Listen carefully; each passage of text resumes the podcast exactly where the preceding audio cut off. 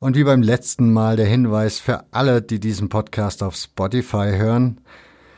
Überlegt euch doch mal, ob ihr nicht vielleicht einen Podcatcher benutzen möchtet.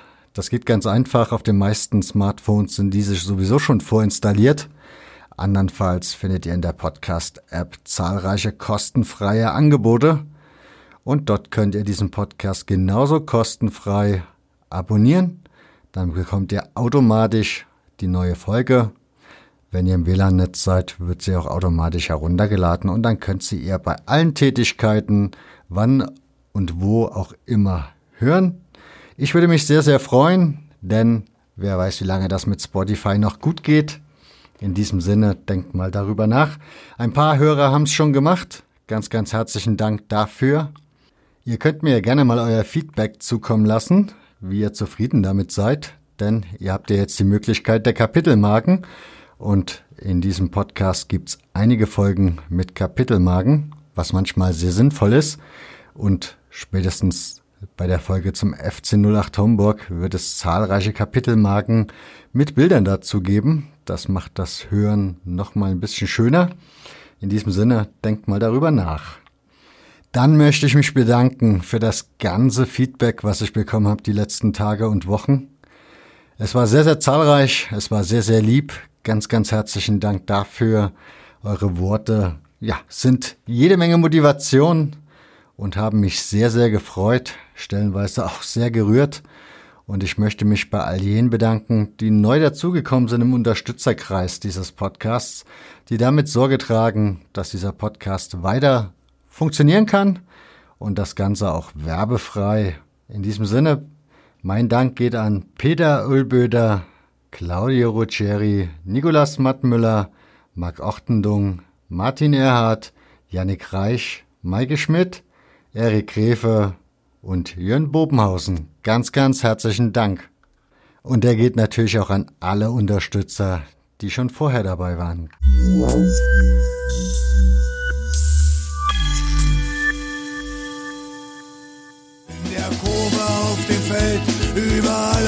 Dieser Welt. Kohlethron vom Radio und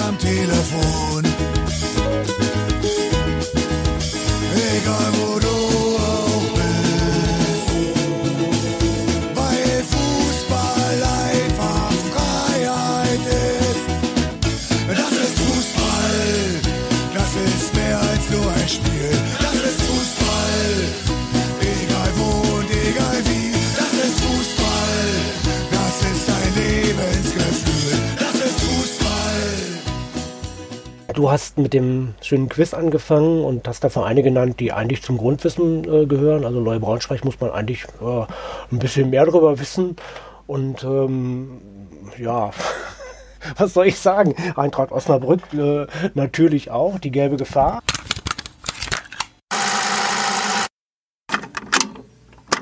Wir reden ja nicht nur über Fußballgeschichte, wir reden ja auch viel, viel mehr über Zeitgeschichte, über Gesellschaftsgeschichte, über Industriegeschichte. Alten Kessel äh, ist, hat, hat äh, Carsten ja schon gesagt, ist eine alte Bergbaugemeinde. Ähm, da kommen ja viel, viel mehr Sachen mit rein, als jetzt nur so, welche elf Leute sind aufgestellt worden und ähm, auf welcher Position hat wer gespielt. Und da wird es dann einfach spannend.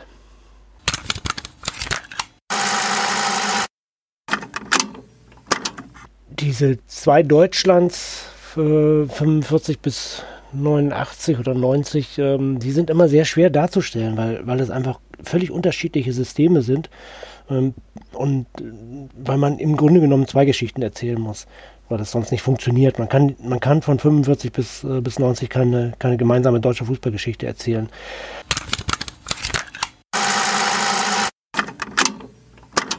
Beginnen wir heute mal mit einem kleinen Radespiel Verständnisfrage für die HörerInnen. Und zwar geht es heute in der Ausgabe um das Zeitspiel Legendenbuch Fußballvereine. Und ich habe mir überlegt, wir machen ein kleines Spiel. Ich nenne euch fünf Vereine, also Vereinsnamen, und ihr schreibt in die Kommentare, wie viele der Vereine euch was gesagt haben. Ich zähle jetzt auf, das wären einmal der SC Leu 06 Braunschweig, die Nummer 2 Eintracht Osnabrück, Die Nummer 3 der FC Vorwärts Berlin, die Nummer 4 BSC Oppau und die 5 CSC 03 Kassel. Keine Sorge, ihr könnt jetzt die Stopp-Taste drücken und im Kommentarfeld unter diesem Beitrag einfach mal reinschreiben, wie viele Vereine euch was gesagt haben. Und gesagt haben heißt in dem Falle, wo euch ein Satz oder vielleicht zwei Sätze zu eingefallen sind. Keine Sorge, ich kann euch gleich verraten, bei mir waren es ein Verein oder sagen wir zwei Vereine, zu denen ich hätte was sagen können. Von fünf ist also auch nicht so pralle. Aber mich würde auch mal interessieren, wie es bei euch so ist mit dem Wissensstand. Kleiner Hinweis noch dazu, diese fünf Vereine habe ich mir rausgesucht aus den großen Porträts, die hier im Buch drin sind. Es gibt nämlich auch noch die Kurzporträts. Da wird es dann aber sehr, sehr spannend. Es sei denn, jemand von euch kennt zum Beispiel Lola Hocken-Lockstedt oder was gibt's da noch? Hellweg, Lütgen, Dortmund und noch so ein paar andere spannende Vereine. Wer jetzt glaubt, das ist echt ein bisschen überflüssig, dem kann ich nur verraten, das solltet ihr unbedingt lesen, denn alle diese Vereine haben eine sehr, sehr spannende Historie. Und um euch einen kleinen Einblick zu geben noch zu dem Buch selbst, also ich kann euch verraten, das sind ausführliche und kenntnisreiche Vereinsporträts von der Gründung bis in die Gegenwart, geschrieben von Menschen, die sich damit auskennen. Es ist natürlich auch reichlich bebildert und es ist ziemlich zeitgeschichtlich, wie so viele Dinge im Zeitspielverlag. Insofern, ja, ist das das Thema der Sendung. Wie immer mache ich die Folge nicht allein, sondern ich habe mir Gäste eingeladen. Und jetzt werdet ihr merken, dass ich das hier nochmal nachträglich einspreche, denn eigentlich waren zwei Gäste vorgesehen zu dieser Folge. Zum einen Hardy Grüner, das hat geklappt. Und zum anderen Carsten Gier. Das hat eigentlich auch geklappt. Aber da hat uns die Technik im Regen stehen lassen. Das Internet hat mega Probleme bereitet. Und so mussten wir Carsten nach einer halben Stunde aus der Leitung schmeißen, weil es einfach gar nicht ging. Es war absolut null verständlich, immer abgebrochen. Hätte also nicht viel Sinn gemacht, euch das zu präsentieren. Das ist leider sehr, sehr schade. Und ihr könnt mir glauben, ich habe mich darüber am meisten geärgert, denn Carsten ist Carsten Gier ist ein Borussia Neunkirchen-Fan, also hätte dann insofern ein bisschen, ja, hätten wir noch ein bisschen was anreißen können. Zu dem Thema, hat leider nicht geklappt. Ist halt so, wenn ihr aber mal schauen möchtet, könnt ihr mal gucken auf südwestfußball.de. Da hat Carsten nämlich eine wunderbare Seite erstellt mit jede Menge geiler Crowns, die es halt im Südwesten Deutschlands so gibt. Klar findet ihr das Ellenfeld, aber ihr findet da auch sehr, sehr, sehr viele kleine und wahrscheinlich für die meisten auch unbekannte Crowns. Dazu natürlich auch Texte und ein bisschen Statistik. Ist eine sehr, sehr schöne Seite mit vielen, vielen schönen Bildern, denn Carsten macht auch noch nebenbei in Fotos.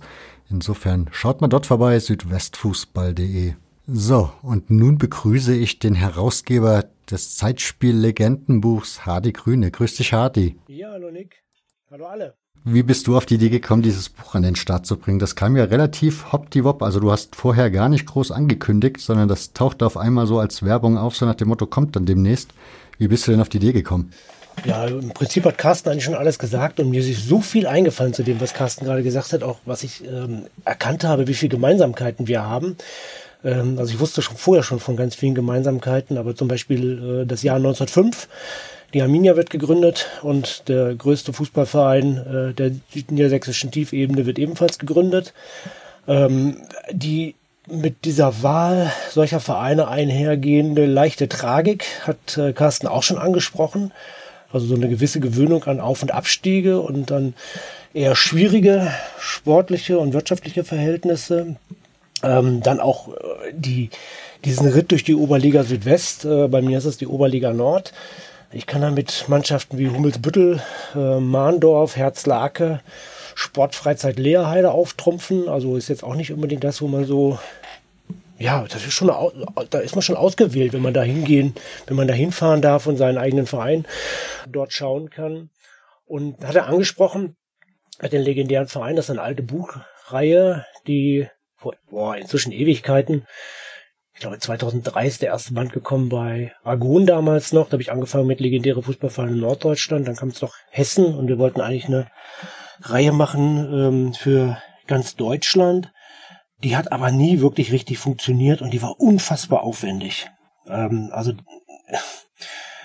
ich bin ja mit dem, was ich mache, ähm, nie irgendwie aus finanziellen Gründen unterwegs gewesen, sonst hätte ich wahrscheinlich relativ schnell damit aufgehört, mit einem vernünftigen Beruf gesucht. Ähm, aber bei der Reihe war es dann so grenzwertig, dass ich es eigentlich auch selber nicht weitermachen konnte.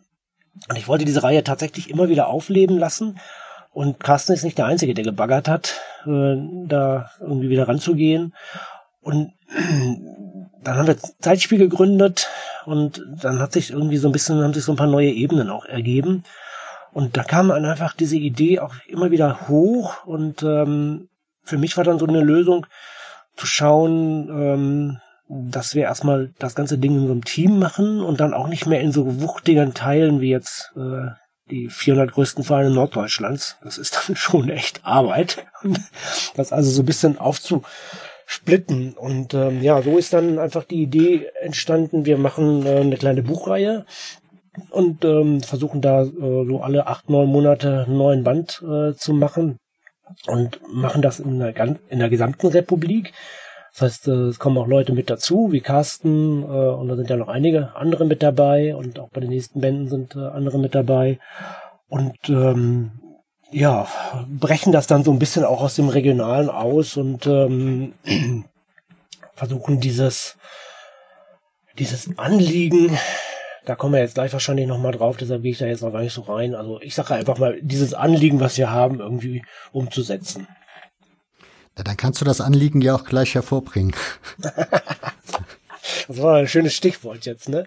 Mhm. Ähm, ja, Anliegen. Also äh, wir haben jetzt gerade schon über Vereine gehört, ähm, von denen man jetzt noch nicht so wahnsinnig viel gehört hat. Das Chemie Würges, äh, den SV Leiven, hm, Du hast mit dem schönen Quiz angefangen und hast da Vereine genannt, die eigentlich zum Grundwissen äh, gehören. Also Neue Braunschweig müsste eigentlich äh, ein bisschen mehr darüber wissen.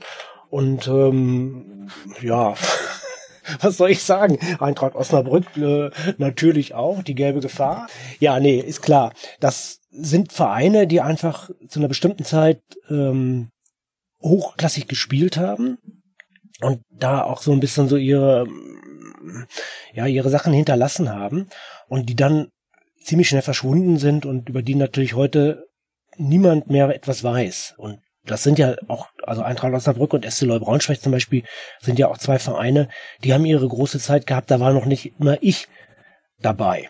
Also da bin noch nicht mal ich Zeitzeuge. Das heißt, ich habe da selber auch äh, in der Vergangenheit graben müssen.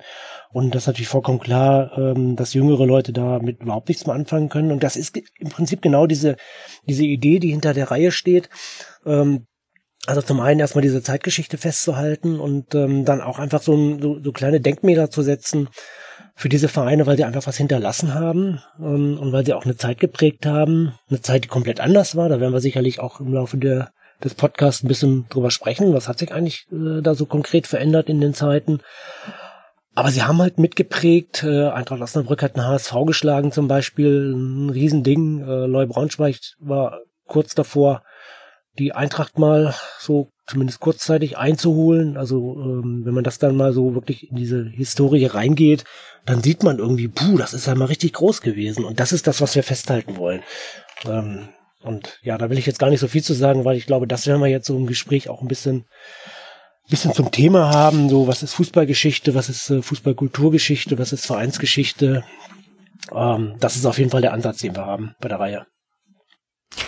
Nach welchen Stichpunkten habt ihr den ausgesucht? Also es sind ja sehr, sehr unterschiedliche Herangehensweisen. Also wenn ich jetzt die Geschichte vom SC Birkenfeld lese, dann ist das eine komplett andere Geschichte wie eben die von Leu Braunschweig. Also nach welchen Gesichtspunkten habt ihr die Vereine ausgewählt?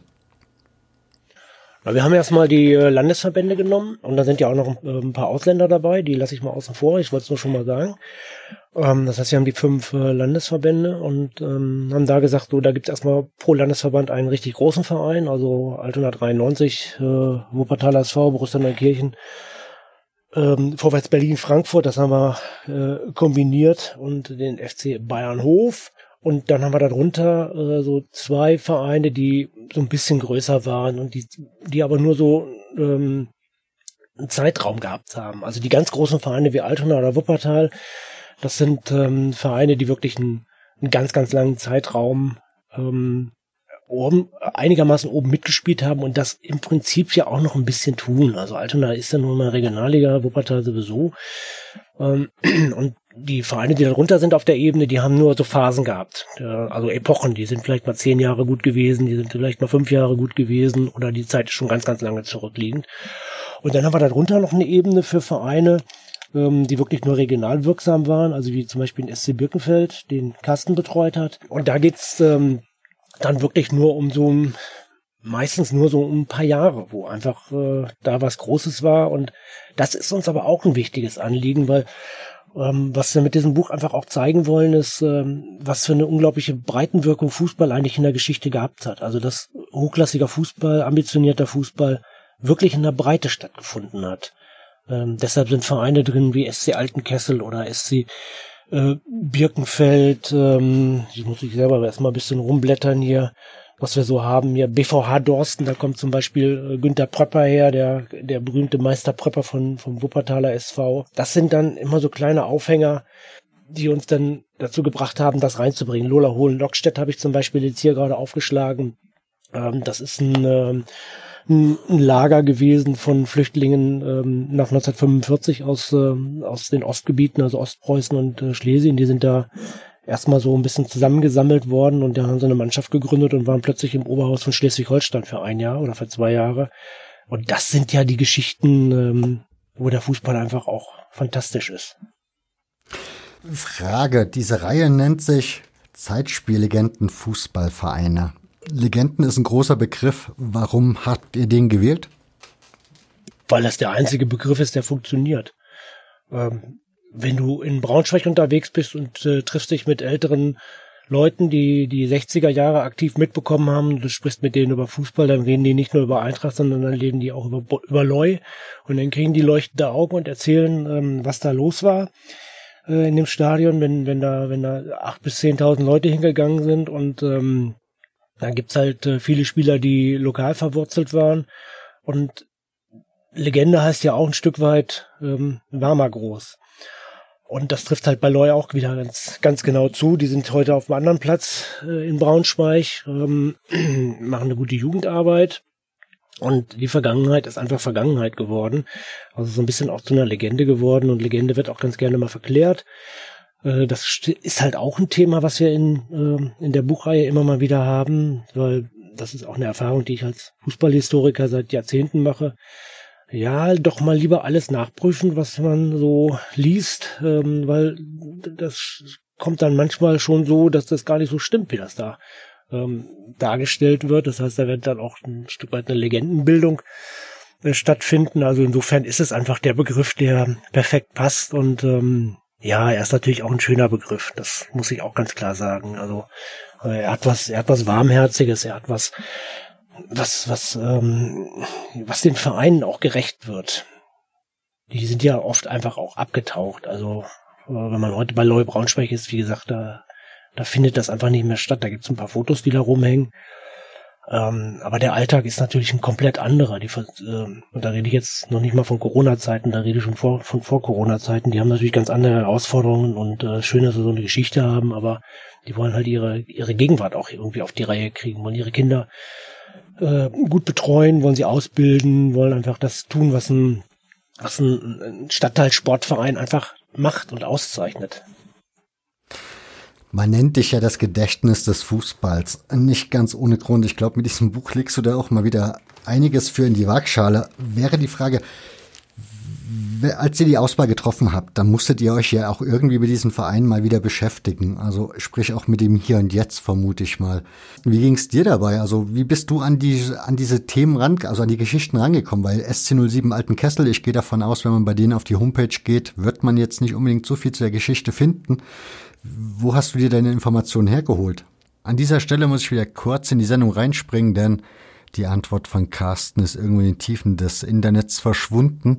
Deshalb geht's direkt mit Hardy weiter, der den Ball direkt aufnimmt. Würde ich da gleich mal, da würde ich, da würde ich gleich auch gerne mal, weil das ist ein, ein ganz, ganz wichtiger Punkt, den Carsten da anspricht, ähm, dass wir einfach eine, ähm, eine schwierige Geschichtsschreibung haben. Es ist sehr, sehr viel passiert in den letzten Jahrzehnten ähm, zur Fußballgeschichtsschreibung, zur Aufarbeitung der Fußballgeschichte, aber in dem Bereich eigentlich gar nichts. Ich habe oft Situationen, dass sich Vereine bei mir melden und fragen, ob sie meine Geschichte äh, online stellen dürfen als ihre Vereinsgeschichte. Das ist natürlich ein, ein Riesenkompliment für meine Arbeit, aber im Grunde genommen ist es natürlich erschreckend, weil ähm, die Vereine müssten das selber machen. Und ich glaube, das ist äh, etwas, was wir auch versuchen wollen, mit dieser Reihe so ein bisschen anzukurbeln, dass man sich mit seiner lokalen äh, Sport- und Fußballgeschichte beschäftigt und möglicherweise da noch ein bisschen, bisschen tiefer reingeht. Ich habe einfach das Glück, dass ich ähm, seit inzwischen fast 40 Jahren äh, so ein Kram sammle und deshalb drei Chroniken vom SC Alten Kessel im Regal habe und ähm, die auch aus verschiedenen Epochen kommen und weshalb man dann einigermaßen auch ein, äh, alles zusammenstellen kann. Und äh, ich finde das natürlich auch sehr spannend an der Arbeit, die wir machen, äh, dass ähm, ich offene Situationen habe oder wir offene Situationen haben, dass wir die die Geschichte so rudimentär zusammengekriegt haben und dann sind da eigentlich ganz viele Lücken drin auch.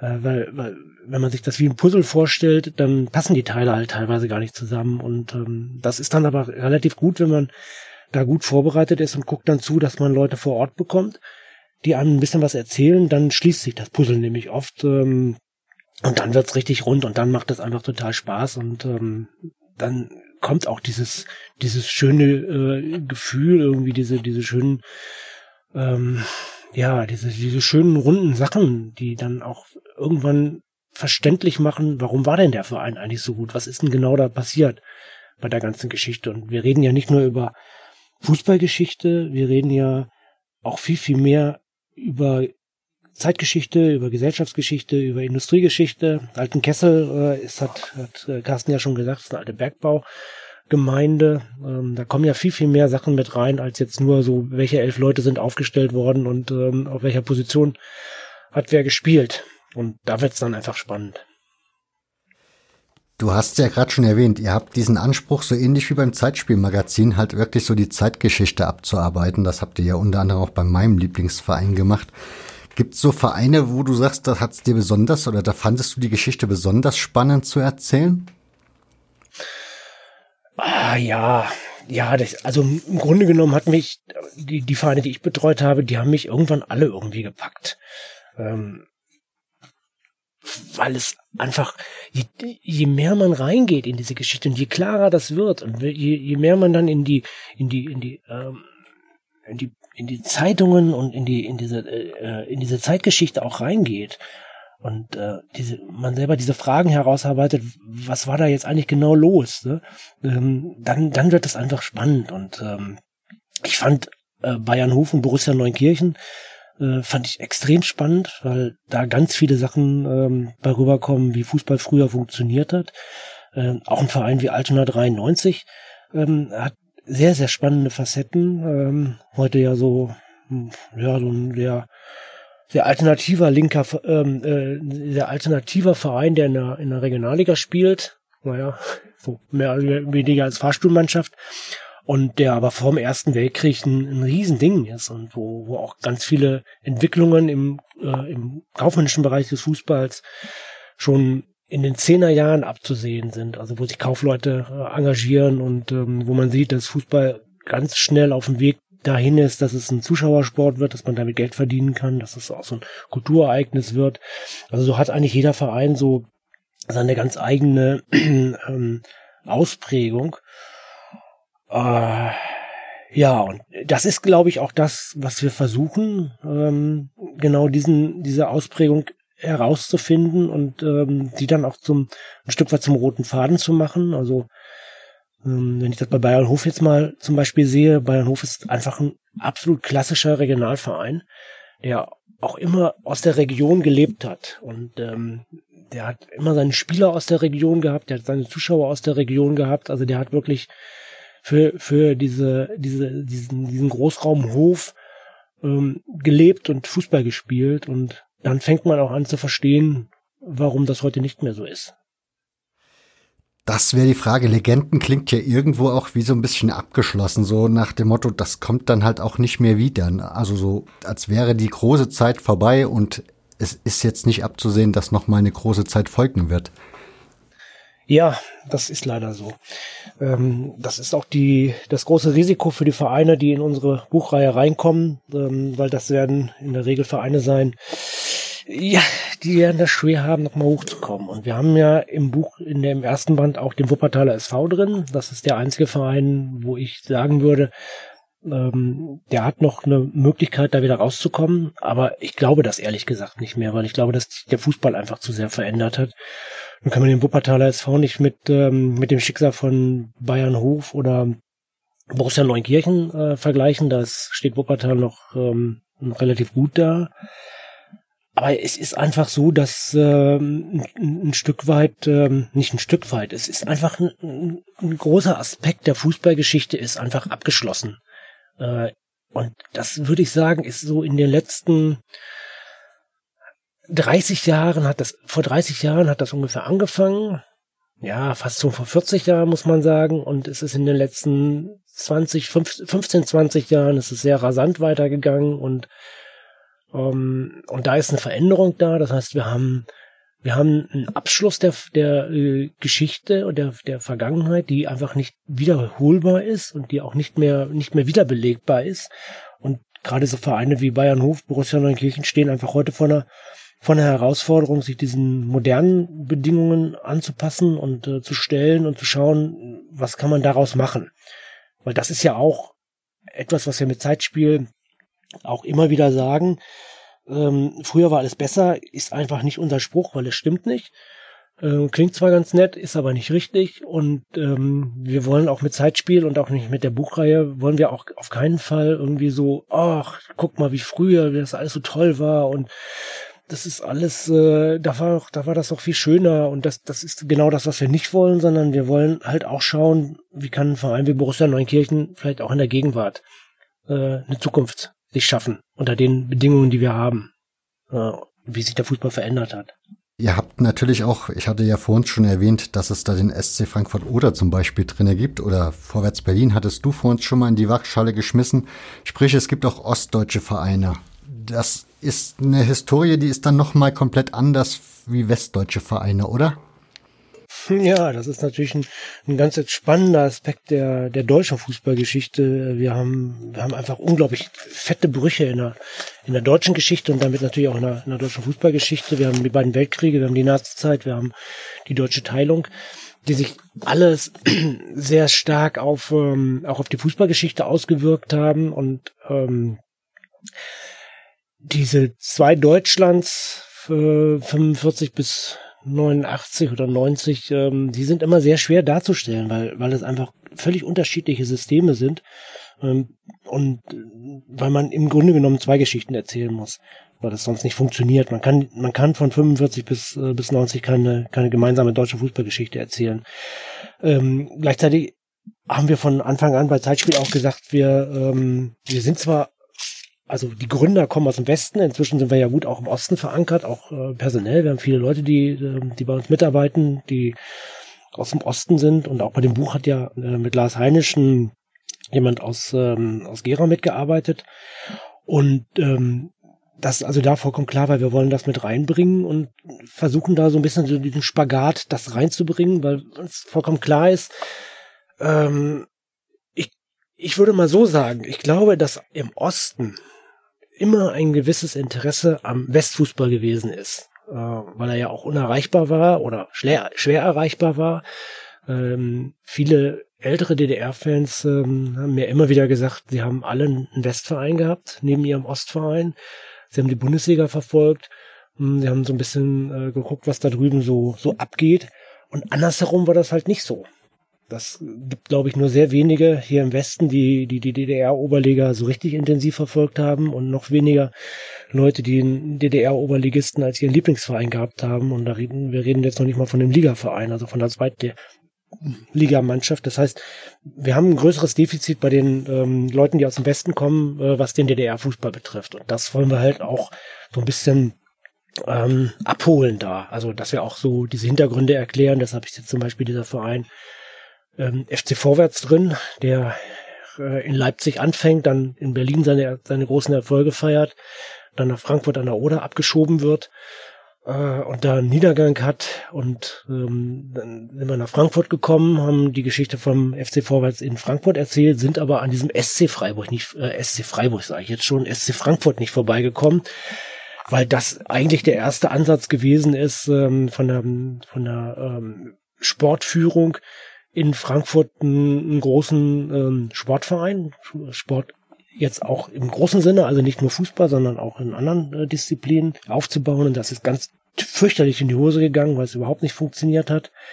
Und das sind eigentlich witzige Geschichten. Da werden Mannschaften hin und her geschoben. Ähm, beim SC Frankfurt war es dann so, dass, ähm, dass es dann eine, eine, Mannschaft gab, die hat dann mitten in der Saison äh, plötzlich einen anderen Namen gehabt, nämlich diesen SC Frankfurt. Und ähm, die lief dann in der Tabelle, die ist aber immer noch derselbe Verein gewesen. Das war äh, das war die BSG-Einheit, deshalb musste ich gerade nachgucken. Die ist dann ein halbes Jahr unter dem Namen SC Frankfurt aufgelaufen. Den Verein gab es aber gar nicht. Äh, und ähm, danach hat man dieses ganze Projekt wieder abgeschafft. Und das sind schon ziemlich absurde Geschichten, die da abgelaufen sind, ähm, die dann aber irgendwie auch äh, sehr spannend ähm, sind zu erfahren. Ähm, und man kann dann vielleicht auch ein bisschen verstehen, wie dieses Sportsystem äh, funktioniert hat und wie gesagt, also diese, äh, diese zweigleisige deutsche Sportgeschichte und deutsche Geschichte äh, von, von 45 bis, bis 90, die ist sehr herausfordernd, aber ich persönlich finde sie auch sehr spannend. Ähm, ich lebe ja recht nah an der ehemaligen Grenze. Bin nach der Grenzöffnung sofort rüber, kann mich noch gut an mein erstes Spiel in Magdeburg erinnern. Ähm, hatte eigentlich gedacht, ich habe alles gesehen, was so auch an Gewalt im Stadion stattfinden kann, aber da war ich noch nicht in Magdeburg gewesen und ähm, dann habe ich irgendwann auch mal äh, den BFC gesehen und dann das noch eine andere Stufe. Ähm, ja, und das auch so ein bisschen zu vermitteln, was da so in der Zeitgeschichte so los war. Ja, die Geschichte des BFC Dynamo ist eh eine sehr, sehr spannende.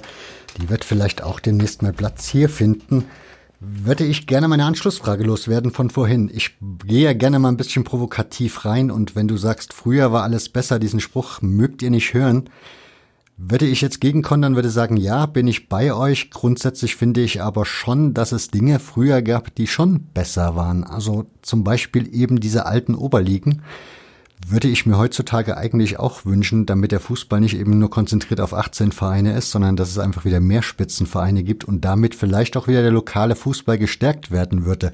Wäre das ein Ausweg, dass solche Vereine vielleicht dann doch nochmal die Möglichkeit hätten, doch wieder lokale Größen zu werden? Puh, da machst du jetzt ein riesengroßes Fass auf. Ja. Aber okay, ich mach mit, ich mach's mit auf.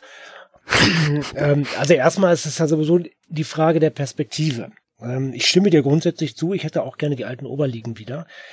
Wenn wir jetzt aber mal äh, einen, weiß ich nicht, 25-Jährigen äh, fragen, der sich sehr für Fußball interessiert, der sehr interessiert ist an einem schönen Fußball, einem ästhetisch schönen Fußball, einem hochklassigen Fußball und dem sagen, du pass mal auf, wir wollen die Bundesliga abschaffen, wir wollen fünf Oberligen machen, damit auch die Sportfreunde Saarbrücken wieder in der ersten Liga spielen können, dann wird der dich nur äh, dumm anglotzen und sagen, wie seid ihr bescheuert?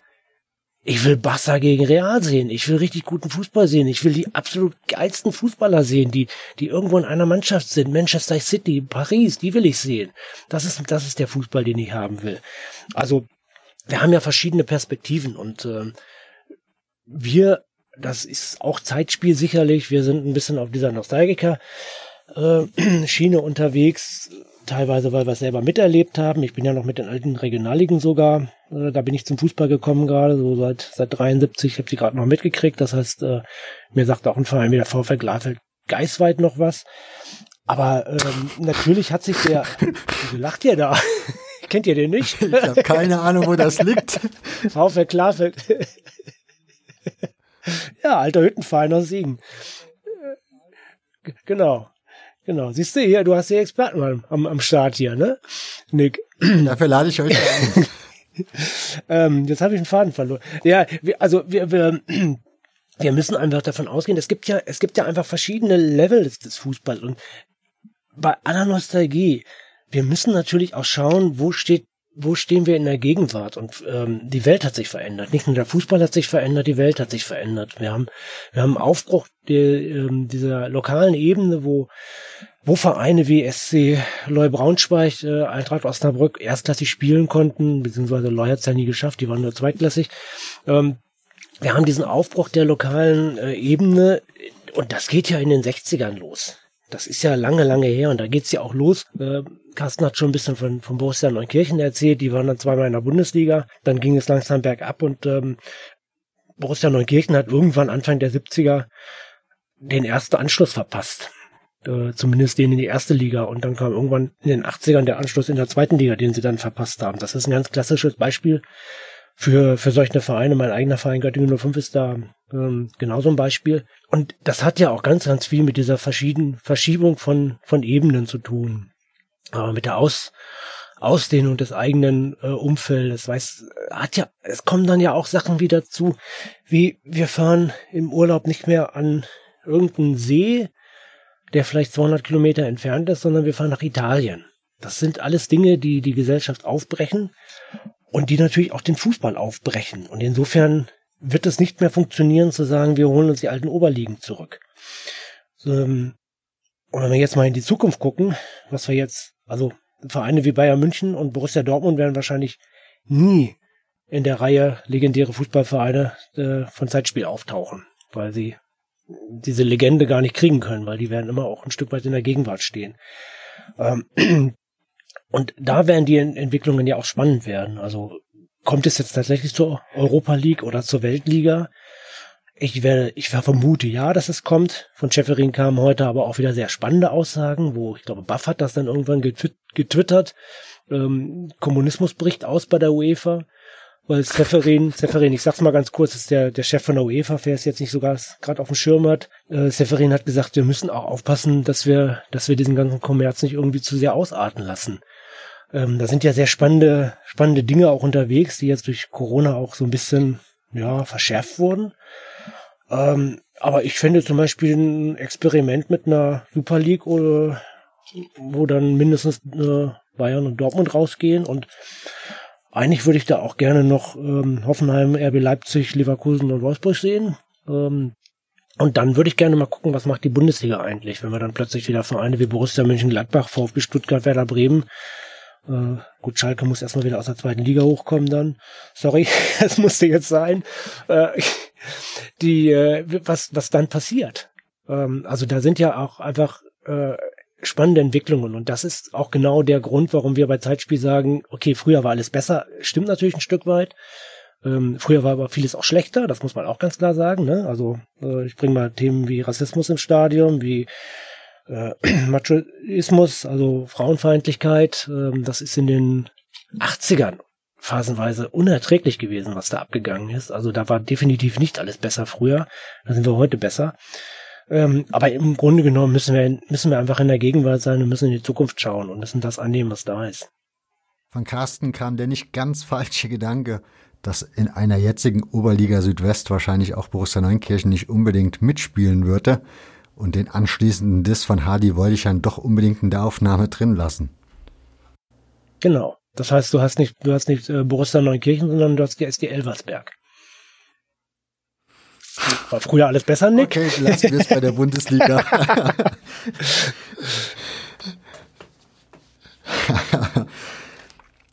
Wäre die, aber die Frage, die ich mir halt gestellt habe, so beim Lesen des Buches, ich, ich meine, ich bin ja auch ein Nostalgiker, also mir blutet da ja das Herz und gleichzeitig erfreue ich mich ja auch an diesen Geschichten. Also es ist ja einfach wunderschön, das zu lesen. Aber diese Vereine brauchen ja trotzdem einen Platz auch in der Gegenwart. Das kann ja nicht sein, dass man einfach, dass wir jetzt einfach sagen, okay, das sind Legenden, das ist jetzt vorbei und gerade so ein Verein, du hast ja Wuppertal vor uns schon erwähnt, Hadi, das hat ja da schon das Potenzial, nochmal höherklassig zu kommen. Oder Altona hat sich ja im Grunde auch wieder neu erfunden als Verein der heute ganz anders ist, wie er mal irgendwann war. Also von daher gibt's Möglichkeiten, die du siehst für die Vereine? Ja, hast ja jetzt schon zwei sehr, äh, sehr, sehr schöne Beispiele genannt. Also Altona ähm, als ein Verein, der viele Jahre noch versucht hat, irgendwie da oben wieder dran zu kommen und ein sehr schwieriges Umfeld hatte. Die, die haben ja Ewigkeiten Zuschauerzahlen von fünf, fünf, sechshundert gehabt. Also da hat sich ja niemand für interessiert, war immer so ein bisschen so ein besonderer Verein mit den Trikots und mit der Vergangenheit und mit, mit der Jägerkampfbahn. Aber äh, im Grunde genommen hinter HSV und St. Pauli überhaupt kein Raum dafür. Und ähm, dann ging das los, dass bei St. Pauli ähm, viele unzufrieden waren mit der, mit der Entwicklung, ähm, die der Verein genommen hat, also mit, mit Totenkopf und mit der ich traue mich gar nicht, den Begriff Kommerzialisierung beim FC St. Pauli äh, anzuwenden, aber ich, ich muss ihn, glaube ich, nehmen. Und da sind viele dann ähm, zu Altena gegangen und haben da so ihren, ihren Zweitverein gefunden. Auch vom HSV sind einige rübergekommen. Das äh, hat, glaube ich, auch da viel mit den, mit den Entwicklungen auf den, in den Fanblöcken zu tun gehabt. Und so ist das so ein, so ein kleiner Kultverein geworden. Und die haben das sehr, sehr schön hingekriegt, finde ich, dass sie so ihr eigenes Image aufgebaut haben und so wirklich ihr eigenes, eigenes Flair haben. Dann haben sie natürlich dieses wunderbare Stadion, was ja leider abgerissen wird demnächst. Also da wird es auch spannend werden, wie äh, Altona mit der Situation klarkommt. Auf jeden Fall haben die das geschafft, was ich glaube, was wichtig ist für, Vereine, für Fußballvereine wie Altona 93.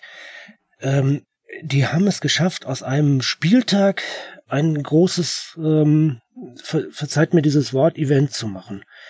Ähm, du, wenn du zu Altona gehst, dann gehst du da einfach anderthalb Stunden vorher hin, weil da gibt's, äh, da werden Platten aufgelegt ähm, vor dem Stadion. Da, da wird richtig Musik gemacht, ja. Da kannst du auch mal ein bisschen tanzen und du triffst deine Leute und das ist einfach so ein riesengroßes Ding, was da ist und das ist äh, das ist einfach Altona. Und mittendrin in diesem riesengroßen Ding findet dann halt ein Fußballspiel statt, äh, was natürlich zentral ist, aber es ist halt mehr als das. Und ähm, das ist etwas, was ich glaube, was die Vereine äh, leisten müssen, was natürlich in einer Großstadt wie Hamburg mit sehr viel Stadtteilvereinen und ähm, ja auch so eine Separierung anders ähm, gelingt als jetzt in einer Stadt wie, wie Wuppertal, wo der WSV die ganz klare Nummer eins ist. Aber ich glaube, wenn man jetzt bei Wuppertal zum Beispiel sieht, dann ist, glaube ich, der Verein lange an einem Punkt angekommen, wo auch auch die Fanszene sehen muss, ähm, wir kommen nicht mehr in die Bundesliga. Das wird nichts mehr. Weil das ist einfach, der Zug ist einfach abgefahren. Und äh, ich habe jetzt gerade von der ersten Bundesliga geredet. Ich glaube, dass der Wuppertaler SV auch nicht mehr in die zweite Bundesliga kommt. Und ich habe inzwischen auch Schwierigkeiten, mir vorzustellen, dass er in die dritte Bundesliga kommt oder in die dritte Liga kommt, weil einfach der Fußball da sich verändert hat und, ähm, und, und da auch Vereine drin sind, die da vorher nicht drin waren und die da auch erstmal bleiben werden. Also ähm, nehmen wir doch nur mal Heidenheim zum Beispiel, Sandhausen, das sind ja Vereine, die Ewigkeiten Oberliga gespielt haben, beziehungsweise Heidenheim noch, noch viel tiefer. Da ist ja auch ein Austausch einfach stattgefunden. Da sind wir auch wieder zum Beispiel bei wirtschaftlichen Dingen. Wir haben im, äh, im Südwestraum, da kann äh, Carsten sicherlich ein bisschen mehr zu sagen, haben wir oft einfach auch ähm, Kommunen, die, äh, die ganz anders strukturiert sind als eine Stadt wie Wuppertal, die mit einer hohen Arbeitslosigkeit, äh, Arbeitslosigkeit zu kämpfen hat wo die Industrie lange, lange ihre großen Jahre hinter sich hat. Die, die großen Jahre der, der Wuppertaler Industrie waren die großen Jahre des Wuppertaler SV. Schreiben wir auch so etwas detaillierter im Buch. Also da, da sind viele Dinge, die, ähm, die stattfinden und wo ich der Meinung bin, dass die Vereine einfach schauen sollten, was, was bieten wir eigentlich an? Und was meines Erachtens der Kern eines Vereins wie der Wuppertaler SV, Borussia Neukirchen, Bayern Hof ist, ist einfach so ein, so ein Stück weit Heimat, Gemeinschaft, äh, Zugehörigkeit, Verbindung, ähm, dann natürlich über diese, über diese riesengroße Geschichte. Und das sind die Dinge, äh, auf die man gehen sollte. Und bitte weg von, wir müssen wieder so groß werden, wie wir mal waren. Das ist meines Erachtens echt tödlich für solche Vereine. Du hast ja eben erzählt, dass du den, den Verein nicht mehr so die großen Möglichkeiten einräumst, dass sie nochmal zurückkommen. Jetzt bei dem Beispiel Arminia Bielefeld, das ist ja eigentlich so ein Gegenbeispiel, wenn man es so nimmt. Also theoretisch so regionale Kräfte bündeln könnte man ja in Bayern Hof oder bei Borussia Neunkirchen oder in irgendeinem anderen Verein ja genauso. Wie siehst du es da? Da ist zu viel Zeit vergangen. Ähm, also Bielefeld ist ja auch geläutert und ähm, die haben ja schon früh angefangen, sich sehr auf ihre Regionen zu konzentrieren. Ist immer ein starker Regionalverein gewesen. Also ähm, Bielefeld ist ja jetzt auch nicht so, so klein. Ne? Also Hof ist doch ganz schön Ecke kleiner. Ich glaube, Hof hat 50.000 Einwohner. Äh, liegt auch noch sehr im ländlichen Raum. Also das ist, das ist schwer zu vergleichen. Ähm, ich denke, dass sie das in Bielefeld sehr gut gemacht haben dass ähm, sie diese, diese Bündelung regionaler Kräfte gemacht haben und ähm, darauf auch setzen. Also, weil das ist, gehört auch mit zu dem, was ich vorhin schon gesagt habe, so etwas Besonderes daraus machen. Es reicht einfach nicht mehr, ein Fußballspiel anzubieten und dann kommen die Leute, sondern du musst äh, Identifikation bieten. Das hat Altona sehr gut geschafft. mit dem, äh, was man so um, um, um seinen Verein drum herum bringt. Und das schafft auch Bielefeld ganz klasse. Äh, Bielefeld natürlich auf einem anderen Level. Ähm, man wird sich, wird sich rausstellen, wie das nun dieses Jahr in der Bundesliga läuft, was, ähm, was letztendlich unterm Strich dabei übrig bleibt, wobei ich da auch sagen muss, ähm, dass ich diese Saison einfach eine so besondere Saison finde, dass wir ähm, da bei vielen Deutungen auch vorsichtig sein müssen, weil wir haben einfach keine Fans im Stadion. Ähm, das, das wirkt sich einfach auch aus. Aber im, unterm Strich ist das, was Bielefeld macht, genau das, was ich glaube, was einfach viele Vereine machen sollten. So ein bisschen diese, diese Lokal, dieses Lokalkolorit ausarbeiten. Und ähm, dazu brauchst du aber auch natürlich eine Kontinuität in den Erfolgen. Und ähm, die großen Erfolge bei Bayern Hofen, bei, bei Borussia Neunkirchen sind einfach unglaublich lange vorbei. Äh, das, wir reden jetzt hier von den späten 70ern. Das ist, ähm, ja, da bin ich noch jung gewesen. Also, äh, da kannst du nicht mehr anknüpfen. Die Stadien sind marode, die sind natürlich irgendwie beide noch Kult, also Ellenfeld ist Kult und die Grüne Au ist Kult, aber äh, ja, da, da, da bist du dann auf diesem Nostalgiker-Trip, aber das hat ja keine, keine Gegenwart. Und ähm, wenn man das in Hof zum Beispiel sieht, da sind auch viele Vereine im Umfeld ähm, gewesen, die dann gute Arbeit gemacht haben, die gute Jugendarbeit gemacht haben. Und äh, gleichzeitig sind es im Umfeld von Hof aber auch eine Menge Vereine, die auch verschwunden sind. So ein Verein wie 1. FC Lichtenfels, ewiger Bayernligist, äh, ist auch komplett abgetaucht. Ähm, also das, das hat ja verschiedene Ebenen und ich plädiere einfach ganz, ganz stark darauf, sich wirklich auch auf die Gegenwart zu konzentrieren und ähm, die Vergangenheit und die Erfolge mitzunehmen und äh, sie auch herauszustellen, aber sich nicht darauf auszuruhen, sondern zu gucken, was für Herausforderungen habe ich in der Gegenwart, ähm, was muss ein Sportverein heute leisten, was muss ein Fußballverein heute leisten, ähm, was für eine Funktion hat Fußball ähm, in dem Bereich äh, vierte bis sechste Liga, vielleicht dritte bis sechste Liga. Was für eine Funktion hat, hat der Fußball da? Was, äh, was bedeutet der für die Region? Was bedeutet der für die Stadt? Und wie kann ich das erreichen? Und ähm, wie kann ich mich unterscheiden ähm, davon? Wir haben ja zum Beispiel, wenn wir jetzt Bayern Hof nehmen, dann ähm, alle Hofer mögen mich jetzt, äh, werden mich jetzt steinigen, wenn ich jetzt den Namen Spielvereinigung Bayreuth äh, ins Rennen bringe, aber die machen das halt anders. Die sind auch abgetaucht und äh, die haben es auch gut hingekriegt, sich auf ihr ähm, regionales Ding äh, zu konzentrieren. Die haben eine sehr, sehr engagierte Fanszene, die fantastische Arbeit macht da unten und die schaffen das, dass die Leute langsam wieder ins Stadion gehen. Also das ist einfach das Rezept, glaube ich. Carsten, jetzt bist du die letzten, äh, jetzt, ja, das war's schon wieder. Ich wollte gerade sagen, jetzt bist du mal stabil drin. Das ist funktioniert nicht. Hadi, du hast jetzt jede Menge Fragen aufgeworfen, aufgeworfen, die sich Vereine stellen sollen. Wir haben jetzt über viele Vereine gesprochen. Hast du das Gefühl, bei den Vereinen, die hier in diesem Buch behandelt werden, dass es da welche gibt, die diese Fragen für sich auch schon beantwortet haben? Ja, natürlich, ganz viele. Äh, also Leu Braunschweig hat sie sicherlich für, für sich beantwortet. Eintracht Osnabrück hat sie für sich beantwortet. Äh, und zwar jeweils mit der Antwort, ähm, höherklassiger Fußball ist äh, komplett utopisch für uns. Da wollen wir auch nichts damit zu tun haben, weil es ist ja auch anstrengend. Du musst irre viel Geld äh, einnehmen. Du hast es mit anstrengenden Spielern und mit anstrengenden Spielervermittlern zu tun. Äh, du hast dann noch die Verbandsauflagen. Das kommt ja auch alles noch dazu. Also ähm, Loy hat es lange sehr gut geschafft, ähm, eine ausgezeichnete Jugendarbeit zu machen da wo der Platz jetzt ist im äh, Heidberg, ähm, ist jetzt nicht so das super. Tolle Wohngebiet, will ich mal sagen. Also du hast es schon mit auch einem etwas schwierigem sozialen Umfeld zu tun. Und das haben die ganz fantastisch gemacht, äh, sich darum zu kümmern. Und ähm, sie haben natürlich auch die Probleme, die einfach ähm, alle Fußballvereine inzwischen haben, dass ähm, vor allem die älteren Jugendjahrgänge doch langsam die Lust am Fußball verlieren. Also dass, wenn man mit Vereinsvorsitzenden redet, egal von welchen Verein im Amateurlager, dann sagen die dir eigentlich immer so, ja, die jungen Jahrgänge sind prima, da haben wir, da haben wir ordentlich Ausfall, da haben wir teilweise zwei, drei Mannschaften spielen. Aber ab B-Jugend kommt das Problem und äh, A-Jugend kriegen wir oft schon gar keine Mannschaft mehr zusammen. Das heißt, die Kiddies hauen einfach ab.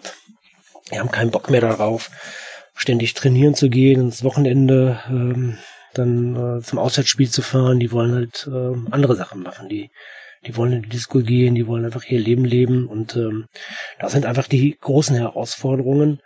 Und ja, die gehen aber gut damit um. Und auch das ist wieder eine Herausforderung. Wie kann man mit einer Situation umgehen, wo deutlich wird, der Fußball hat auch ein Stück weit seinen großen Zenit übersch überschritten.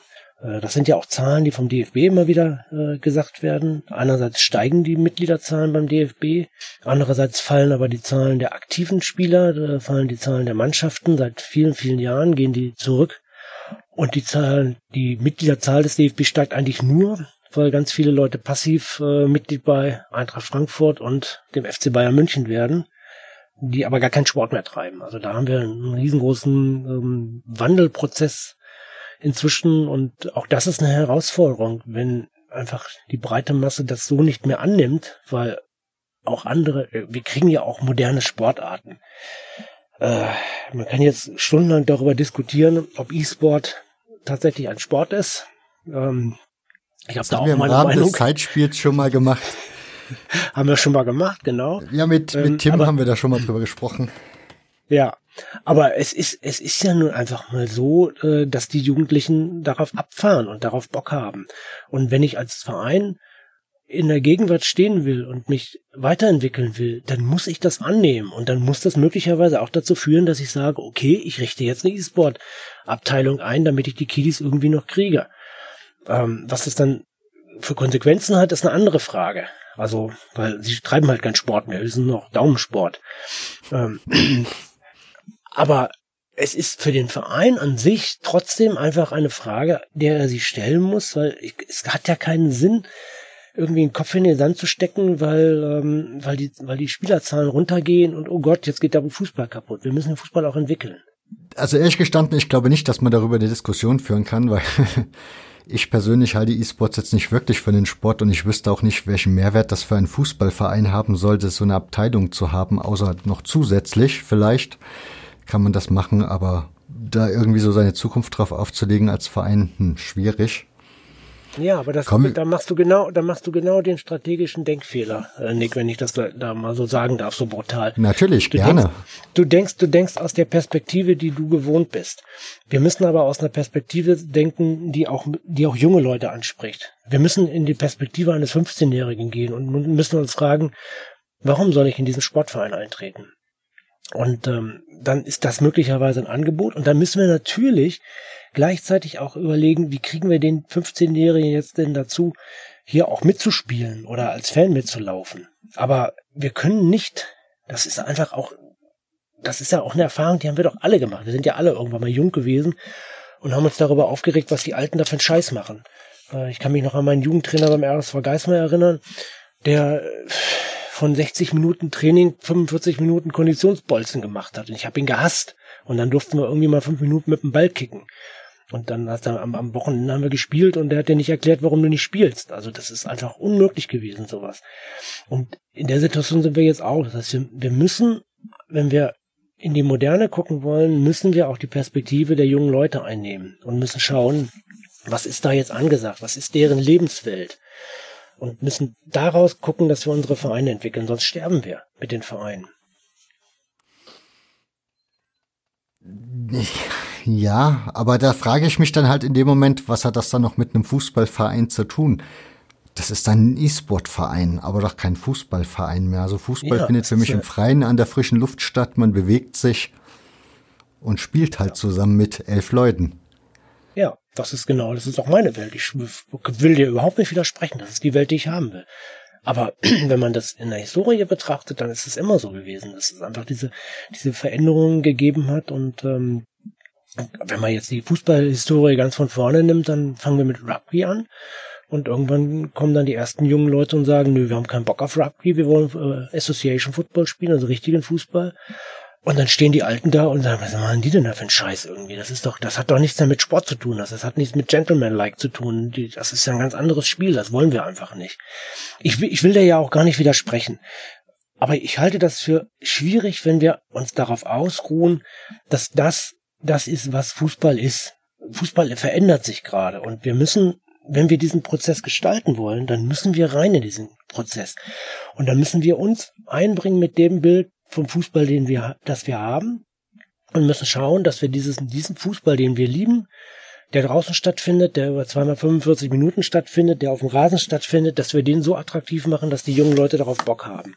Und wenn das dann dazu führt, dass ich da auch eine E-Sport-Abteilung habe, damit ich diese jungen Leute überhaupt erstmal in meinen Verein kriege, dann bin ich bereit dazu. Weil die Alternative ist, dass der gar nicht mehr kommt. Und dann ist er weg. Ja, ja. Ich weiß es nicht. Ich, ja, ich bin damit unbefriedigt beantwortet. Aber es gibt ja, noch etwas. Das ist die Antwort, die du haben willst das ist nicht mal die Antwort, die, also ich kann mir das nicht mal vorstellen, ehrlich gesagt, wenn ich ehrlich bin. Also, hm. Na, ich auch nicht. Ich, Im Endeffekt, ich will das auch nicht. Ich kann mich gut daran erinnern, dass ich, ähm, ich glaube 1995 bin ich mit dem Fanprojekt von Göttingen 05, da hatte ich so, war ich so ein bisschen involviert und habe ab und zu auch mal so ein bisschen betreuerisch mitgearbeitet und da sind wir zu einem zu einem Spiel nach Holland gefahren. Go Ahead äh, Eagles Deventer hat bei Feyenoord Rotterdam gespielt. Das war irgendwie so ein Austausch von den Fanprojekten. Und da gab es dann abends ähm, Fett Party in Deventer und ähm, dann wurde die damals zeitgemäße Musik gespielt. Das war viel Techno. Und ich habe zum ersten Mal meinen Vater verstanden. Ich habe zum ersten Mal verstanden, wie der sich gefühlt haben muss, als ich so Sweet und Susie Quattro gehört habe. Was für eine Hottentottenmusik oder was er immer auch gesagt hat. Und das ist einfach auch ein Stück weit dieser Lauf der Zeit, dass die Generationen abwechseln und dass das ja auch, das ist ja auch ein Stück weit Entwicklung. Und wir müssen, es gibt ja diesen schönen Spruch von äh, Bewahrung der Asche äh, und Weitertragen der Asche, mhm. nee, Weitertragen des Feuers. Äh, ich kriege gar Weitertragen des Feuers, ja. Weitertragen des Feuers. Äh, und das ist das, was wir machen müssen. Das ist einfach die Herausforderung, die wir haben. Und wir Älteren, wir müssen einfach aufpassen, dass wir nicht in diesem Bild stehen bleiben, weil natürlich wollen wir das auch. Natürlich machen wir das mit Zeitspiel auch. Natürlich machen wir das mit dieser Buchreihe. Aber die Buchreihe hat zum Beispiel auch die Funktion, dass vielleicht ein Jugendlicher in Hof dieses Buch bekommt, es liest und sagt, boah, ist das geil, das war in meiner Stadt, das will ich wieder haben. Und dann anfängt zum, zum FC Bayern zu gehen und zu sagen irgendwie, ich will A bei euch spielen oder ich will irgendwie eine, eine vernünftige ähm, Fanszene aufbauen. Ich will einfach ein bisschen Brimborium. Weißt du, es geht, es geht ja immer auch darum, was, was für eine Zuschauerkultur hat man zum Beispiel beim Fußball? Ist das eine aktive oder ist das eine passive? Also gehen die Leute einfach nur hin, bezahlen ihre acht Euro und dann äh, kaufen sie vielleicht noch eine Bratwurst und ein Bier und dann stellen sich dahin, gucken sich das Spiel an und meckern ein bisschen rum. Oder fühlen sie sich beteiligt, fühlen sie sich angesprochen, sich darin einzubringen und ähm, dieses Ding auch zu gestalten. Und das ist das, wo wir hinkommen müssen. Das ist das, wo ein Verein wie Bayernhof äh, hinkommen muss. Und dazu musst du dich auf die, auf die Ebene der jüngeren Leute einlassen. Jetzt bin ich mal böse. Du hast Göttingen 05 den Rücken zugekehrt, weil du gesagt hast, das ist nicht mehr der Verein, von dem ich irgendwann mal Fan war und begeistert war. Aber wenn du es so beschreibst und sagst, der Jugendliche soll da hingehen und sich engagieren, ist es dann nicht eigentlich so, dass du dann auch wieder nach oder zu Göttingen 05 gehen müsstest und sagen müsstest, okay, das ist nicht so gelaufen, wie ich mir das gewünscht habe, aber es ist immer noch ein Göttingen 05 und deswegen engagiere ich mich hier? Das ist ja richtige Durchstoßlegende, die du jetzt hier machst mit mir. aber gut. Ähm, interessante Frage. Ähm, eine Frage, die ich für mich auch immer mal wieder ähm, habe und äh, wo ich auch in Bewegung bin, weil das, was bei Göttingen 05 in den letzten zwei, zweieinhalb Jahren passiert ist, ist sehr gut. Die haben einen sehr guten Vorstand, ähm, die haben eine Fanszene, die sich sehr einbringt, die sehr viel im Umfeld macht. Ähm, das finde ich alles positiv. Ähm, und das ist definitiv unterstützenswert. Und die haben jetzt eine Mannschaft, die fast ausschließlich aus dem eigenen Nachwuchs äh, aufgebaut worden ist und spielen damit in der Landesliga gut mit. Äh, auch das ist eine tolle Sache. Also die machen vieles richtig gerade. Und äh, ich bin in der Tat auch ähm, lange an einem Punkt, äh, wo ich gesagt habe, ich gehe da mal wieder hin und gucke mir das mal wieder an und äh, versuche mal so ein bisschen Kontakt wieder dahin zu kriegen. Jetzt haben wir natürlich eine Situation, wo ich nicht hin kann. Ähm, ich hatte eigentlich im, äh, im, Sommer gesagt, wenn die Saison wieder losgeht, dann ähm, gucke ich mal vorbei. Ähm, sprich, das werde ich auch tun, wenn, wenn das wieder ähm, losgeht. Ähm, nichtsdestotrotz bleibt für mich natürlich dieser Bruch in der Vergangenheit ähm, mit einer auch einer einer Situation, die einfach auch ähm, eine, eine große Frustration hat, weil wir waren damals ähm, bei ich weiß nicht, muss, muss ich diese Geschichte kurz mal ausholen? Muss ich, glaube ich, machen, ja, sonst versteht das ja kein Mensch. Also es gibt den alten Göttingen, fünf, äh, ehemals zweite Bundesliga. Wir sind 2003 Konkurs gegangen ähm, und ähm, sind dann im Insolvenzverfahren aufgelöst worden. Also der Verein ist aus dem Vereinsregister gestrichen worden. Wir haben dann ähm, Jugend und Fans haben den FC Göttingen 05 gegründet. Der ist fusioniert mit einem Vorstadtverein, RSV Geißen und einem RSV Göttingen 05 und ähm, dann sind wir gemeinsam von der achten Liga wieder hoch bis in die Oberliga und das war eine richtig geile Zeit damals. Und dann kam in der Oberliga kam ein Geldgeber, der gesagt hat, ähm, One Team, One Dream, ich gebe euch Geld, wir spielen in drei Jahren Regionalliga. Drei Jahre später hat der Verein in der Bezirksliga gespielt. Da ist also alles richtig den Bach runtergegangen. Und die Fanszene hat sich komplett entzweit über die Frage, wie gehen wir mit diesem Geldgeber um? Und ich war halt einer von denjenigen, der gesagt hat, nee, ich bin oft genug mit diesem Verein gescheitert. Ich weiß nicht, wie oft ich kurz vor der Pleite mit nur fünf gestanden habe. Ähm, und habe mich mit dem, mit dem Geldgeber selbst dann auch ähm, ja, zerstritten.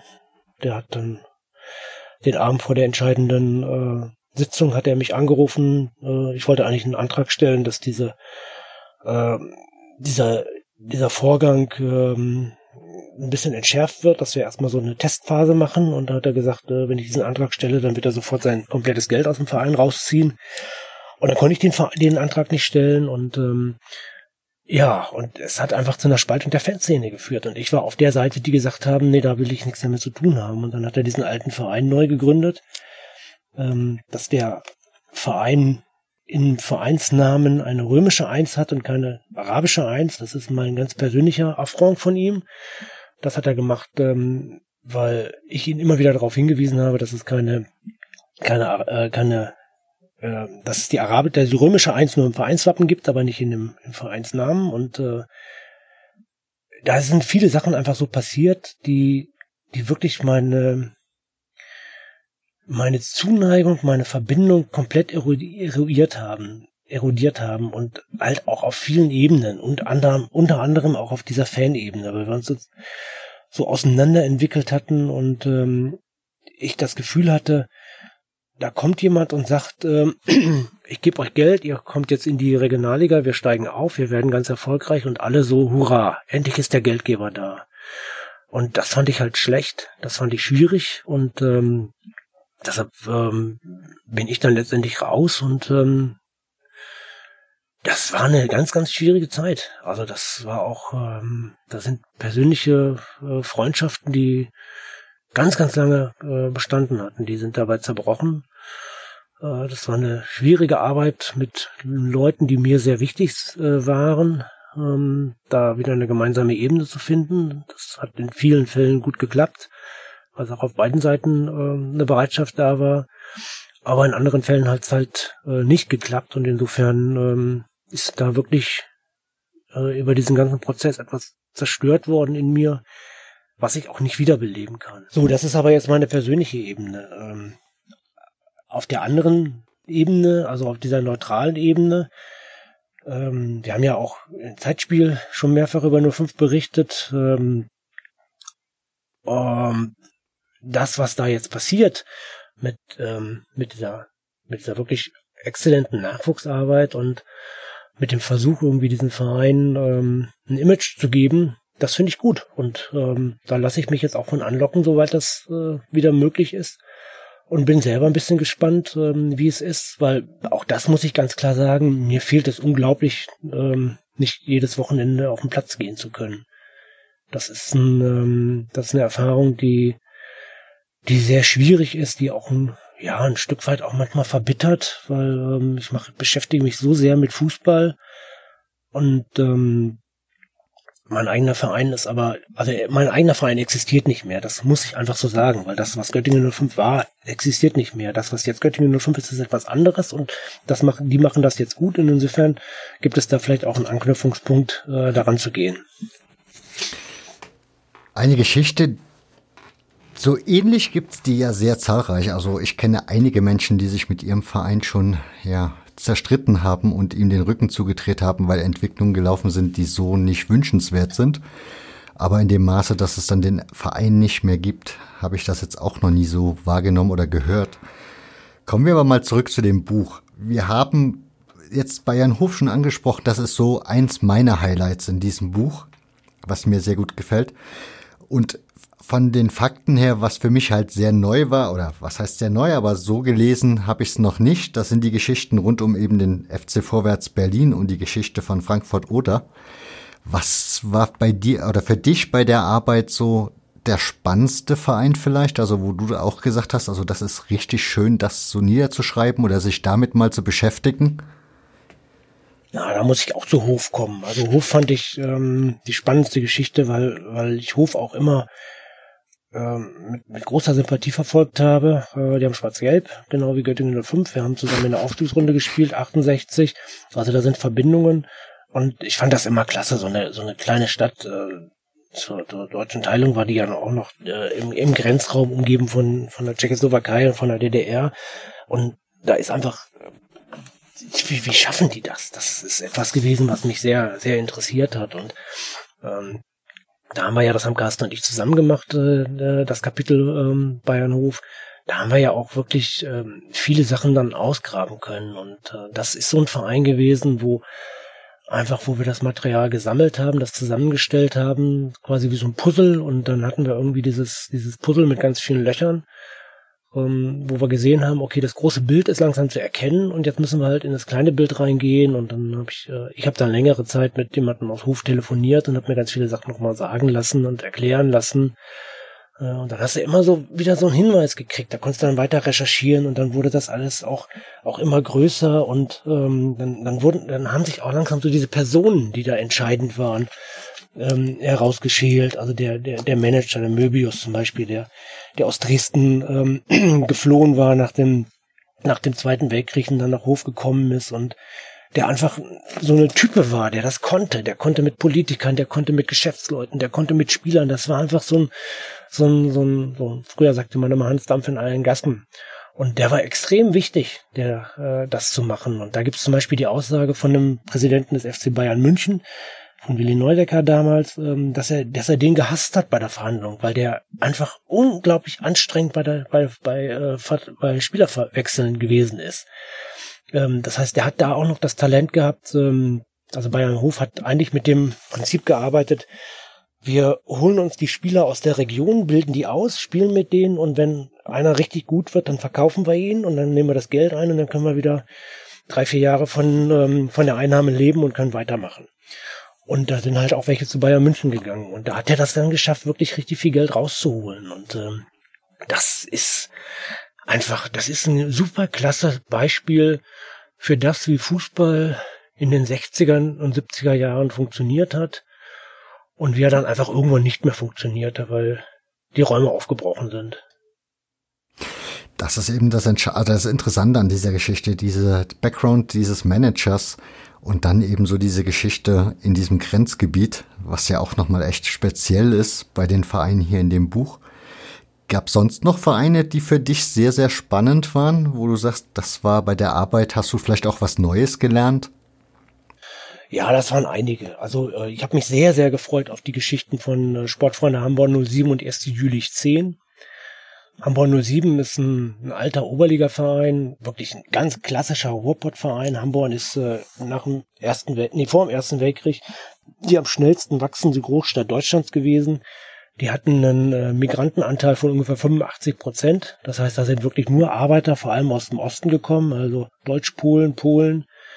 Äh, die hatten alle Tschick am Ende ihres Namens. Und ähm, da ist dann etwas passiert, was ich im Fußball halt auch oft feststelle und was ich sehr faszinierend finde, ist, dass der Fußballverein äh, Identifikation schafft. Dass, äh, oder Identität auch fast schafft. Das ist ja auch das Thema, was wir im aktuellen Zeitspiel gerade so ein bisschen äh, behandelt haben. Ähm, das heißt, die, diese, diese jungen Männer kommen irgendwo aus Polen, ähm, werden angelockt von, ähm, von Arbeitsplätzen im Bergbau, ähm, im, im, im Stahlwerk und ähm, machen also echt schwere Arbeit, sind in der Regel alleinstehend, weil sie alle noch ganz jung sind äh, und kommen in diese neue Stadt und versuchen irgendwie so, ich muss hier jetzt heimisch werden und wie geht das? Und dann kommt der Fußballverein und sagt, wenn du gut spielst, komm zum Spielen. Wenn du nicht gut spielst, komm zu den Spielen und stell dich auf die Tribüne und unterstützt die Mannschaft. Und das finde ich faszinierend, sowas, was dann passiert. Ähm, die haben dann äh, ruckzuck ihre 10, 15, 20.000 Zuschauer äh, schon in den 20er Jahren werden zu einer richtig großen Nummer, werden irgendwann im Jugendbereich richtig gut. Die sind, glaube ich, 38 sind sie HJ-Meister geworden. Äh, das ist damals die, die, die deutsche Jugendmeisterschaft gewesen. Ähm, die bilden also viel aus ähm, und die machen dann nach dem Zweiten Weltkrieg, sind sie in der Oberliga, sind phasenweise der klassenhöchste Verein in Duisburg, also da war vom MSV keine Rede. Ähm, bilden dann halt Spieler aus, verkaufen die und äh, finanzieren sich da selber mit und das ist das ist einfach auch das, was Fußball mal war. Und da sind wir im Endeffekt auch schon wieder bei diesem Ding. Früher war alles besser, ähm, weil Hamburg 07 hat irgendwann in den 60ern den Anschluss verpasst. Also die haben noch Regionalliga ein bisschen gespielt, dann sind sie abgesackt. Und da werden damals auch viele Leute gesagt haben, irgendwie, oh, früher war das alles viel einfacher und viel besser und die haben es halt nicht geschafft, irgendwie sich der, der Gegenwart äh, zu stellen, weil ich glaube, der Verein hätte ein großes Potenzial gehabt.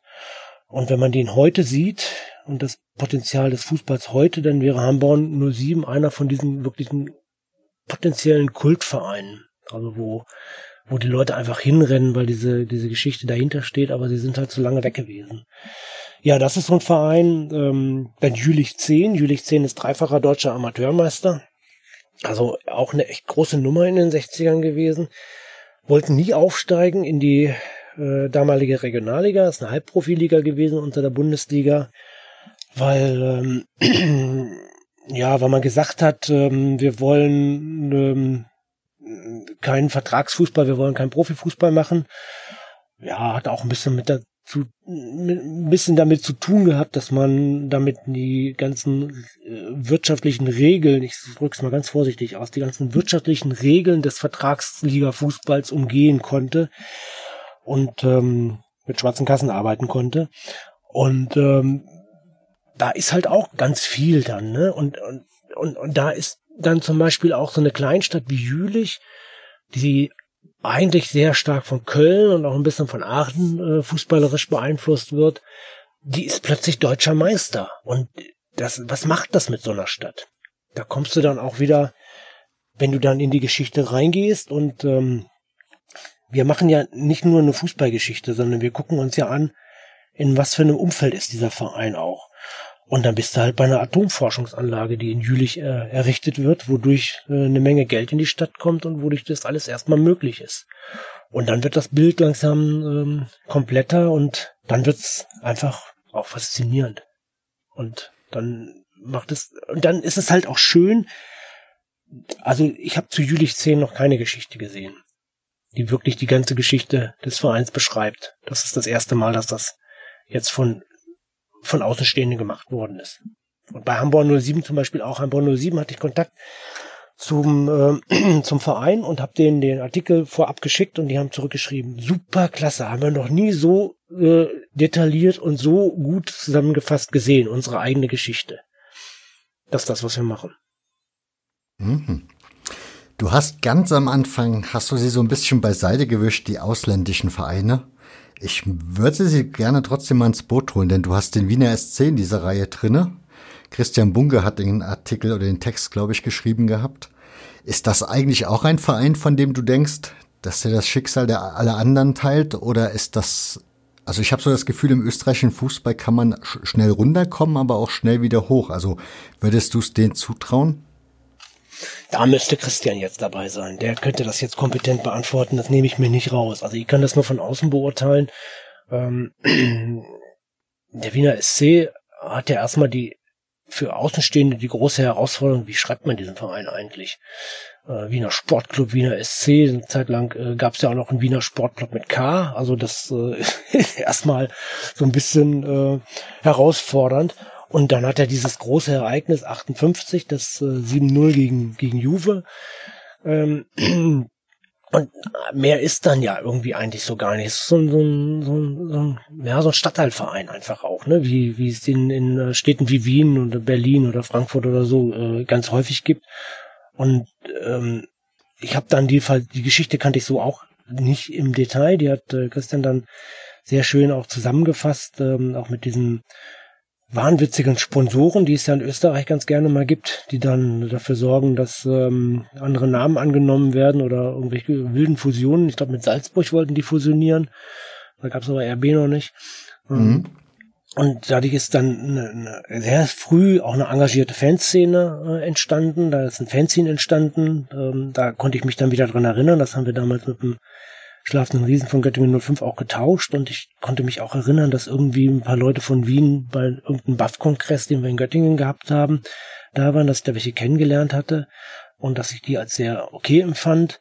Ähm, ja, und das, das macht dann die Geschichte schon wieder auch ähm, spannend. Da bist du dann auch wieder bei dem alten Ding. Da gibt's eine, eine große Geschichte. Da gibt's natürlich auch noch ein Stadion. Was Zentrales ist auch oft der Fall, dass, ähm, dass wir bei solchen Vereinen auch einfach dieses Stadion als Ort der Begegnung haben und ähm, als, auch, auch als, als, als Schrein der Vergangenheit. Da lebt halt diese Geschichte irgendwo drin. Und das ist natürlich auch ein Potenzial, damit was zu machen. Und das machen sie in Wien, glaube ich, ziemlich gut. Ihr könnt Christian Bunker auch in diesem Podcast hören. Es gibt eine Folge zum Wiener SC, wo er so ein bisschen was dazu erzählt. So ein bisschen Altona ist da auch irgendwie drin. Also ich hatte damals so den Vergleich aufgemacht, der Wiener SC ist so ein bisschen das Altona von Österreich vielleicht.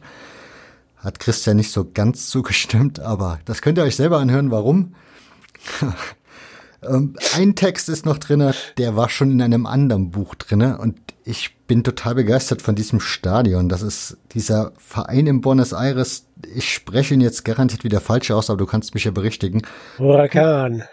Genau. Erzähl mir mal ein bisschen was zu dem Verein.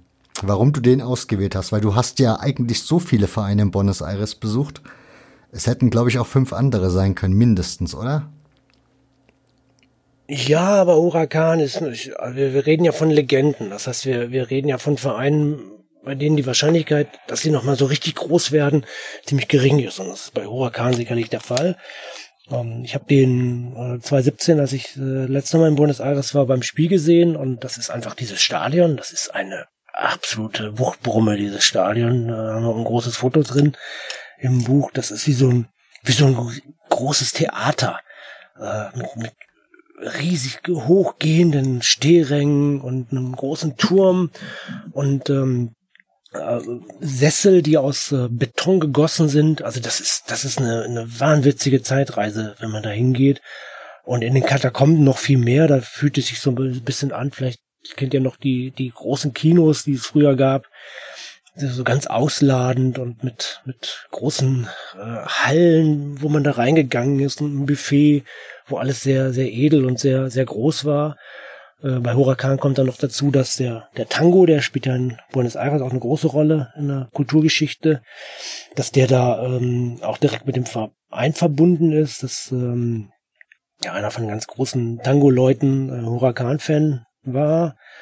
Also das ist einfach ein Verein, der weit mehr als nur Fußball ist. Der ist, der ist wirklich Kulturgeschichte und äh, und das in Buenos Aires, das macht ihn dann nochmal zusätzlich besonders, weil in Buenos Aires natürlich eine, eine Ansammlung von von wirklich großen Namen haben. Äh, sind einmal Landesmeister geworden mit äh, mit ähm, einem äh, Herrn Menotti. Der hat sie zur Landesmeisterschaft geführt. Cesar Menotti, ne? Genau, Cesar Luis Menotti, 1973 war das. Äh, Carlos Babington sagt vielleicht auch noch der eine oder andere äh, dieser Name etwas. Ähm, Wattenscheid 09, Schalke 04 äh, hat er gespielt. Also äh, das ist, das ist also selbst in Buenos Aires ist das eine Legende. Und deshalb hat er gut reingepasst, ähm, weil wir auch signalisieren wollten, also das ist ja jetzt der erste Band, und da wollten wir natürlich irgendwie auch zeigen, so ähm, wo wollen wir hin eigentlich mit dieser ganzen Geschichte. Und wir haben bei den Ausländern haben wir ein Wiener SC, das heißt, da ist ein deutschsprachiger Verein, also aus dem aus, äh, aus dem deutschsprachigen Land äh, dabei. Das ist also eine ähm, Säule, die wir bei den Ausländern gehen wollen, dass wir gucken wollen, dass wir so diese Vereine aus den äh, deutschsprachigen Nachbarländern äh, so ein bisschen abdecken. Dann haben wir Notts County, äh, einen englischen Verein und ähm, ja, in England sind unglaublich viele Vereine Legenden geworden inzwischen. Äh, das ist Notts County, äh, im nächsten Band wird es Blackpool sein. Ähm, also da werden wir auch immer hingucken und dann wollen wir halt einen Exoten haben, der Jetzt war es Huracan, im nächsten Band werden es die Orlando Pirates äh, aus Kapstadt sein, äh, aus Johannesburg sein. Äh, so, das ist so ein bisschen so, da, da dass da auch zu sehen ist, ähm, was wir so perspektivisch eigentlich vorhaben mit der Reihe. Was die Frage für mich aufwerfen würde, du hast ja so den großen Blick. Du warst ja hier schon mal zu Gast, da haben wir uns unterhalten über einen englischen und einen französischen Fußballverein, also deine Lieblingsvereine.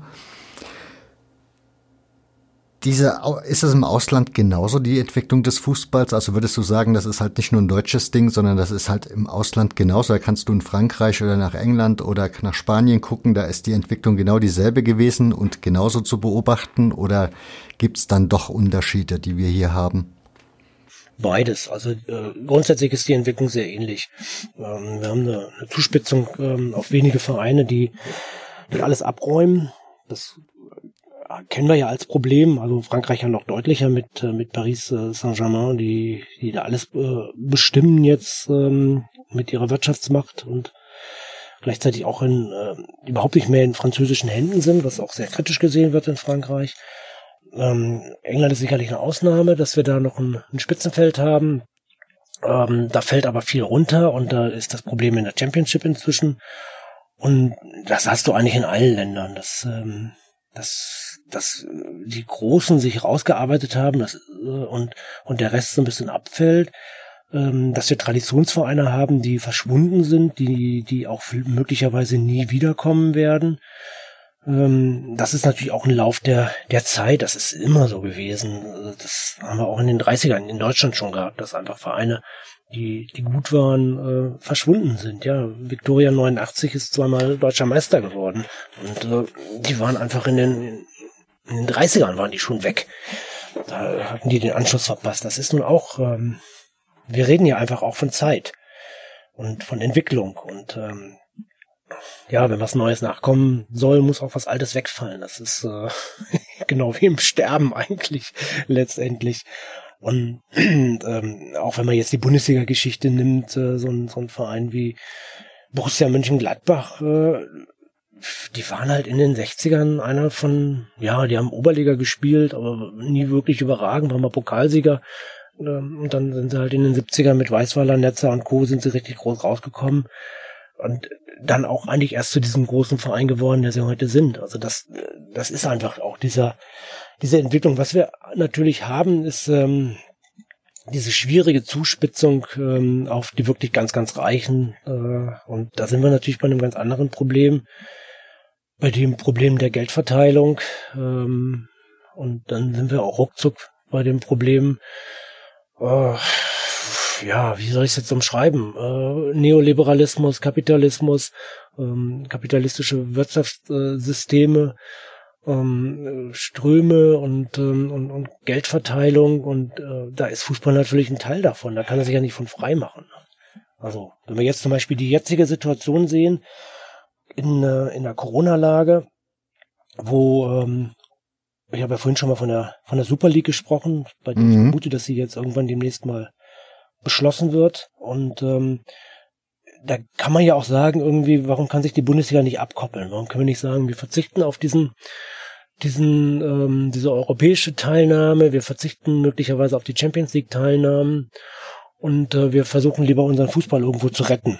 Mal ganz abgesehen davon, dass das meines Erachtens nicht auf äh, bei der breiten Mehrheit ankommen würde, da wäre es, äh, das ist nicht mehrheitsfähig, dieses, äh, dieses Modell. Ähm, und ich persönlich halte es auch nicht für richtig, das so zu machen. Ähm, bleibt einfach unterm Strich zumal dass die Situation, dass die Bundesliga natürlich keine Insel ist, sondern die ist verbunden mit allem anderen. Die ist verbunden mit Italien, mit äh, Spanien, mit England.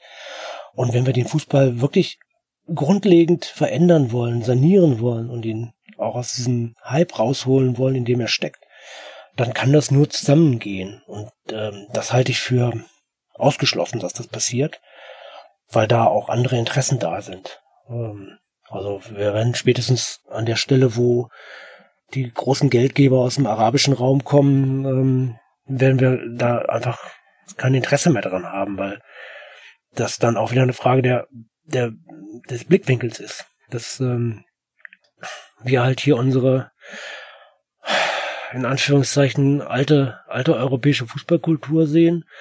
Und ähm, wenn jetzt jemand aus, aus den Vereinigten Staaten oder aus, äh, aus den Vereinigten Emiraten oder Katar oder sonst wer herkommt, einfach ein ganz anderes Bild von dem hat, was diese Fußballkultur für ihn ist und warum er sich da engagiert, warum er da äh, Geld äh, reinsteckt. Und ähm, da stecken wir in einem großen System und ähm, ja, da machen, müssen wir ein ganz, ganz großes Fass aufmachen und das mache ich nicht auf. dann ich, stelle ich dir noch eine andere Frage. Vielleicht geht das auch in die Richtung dieses Fasses. Dann lassen wir es zu. Andernfalls, vielleicht kannst du es mir auch beantworten. Diese Super League, sollte sie wirklich irgendwann kommen, ist es vorstellbar, dass der eine oder andere Bundesliga-Verein, von dem wir heute, also der heute Bundesliga spielt, vielleicht irgendwann auch in diesem Legendenbuch dann aufschlagen würde? Also sprich, könntest du dir vorstellen, dass so eine Super League, so wie die Bundesliga-Einführung damals, ja, so Vereine wie Borussia Neunkirchen Bayern Hof etc. pp. irgendwie so ihre Erstklassigkeit gekostet hat, dass das die Bundesliga-Vereine irgendwann auch treffen könnte, dass dieses Super League-Ding nochmal, ja, diese Bundesliga sozusagen ist und der klassische Bundesliga-Verein dann auch im Niemandsland verschwindet? Das ist eine ganz schwierige Frage. Also ähm, wir haben im, in, dem, in dem Buch haben wir ja mit äh, Borussia Neunkirchen und Wuppertaler SV zwei Vereine drin, die in der Bundesliga gespielt haben ähm, die wir also jetzt schon zu Legenden erklärt haben, weil wir klar sagen können, die werden nie wieder in der Bundesliga spielen. Und ich glaube, also bei Borussia Neukirchen sind wir uns, glaube ich, alle einig. Und beim Wuppertaler SV wird es vermutlich im Wuppertal noch Leute geben, die sagen, nee, Blödsinn, wir schaffen das nochmal. Ähm, ich drücke Ihnen die Daumen, dass sie es schaffen, ich glaube es aber nicht.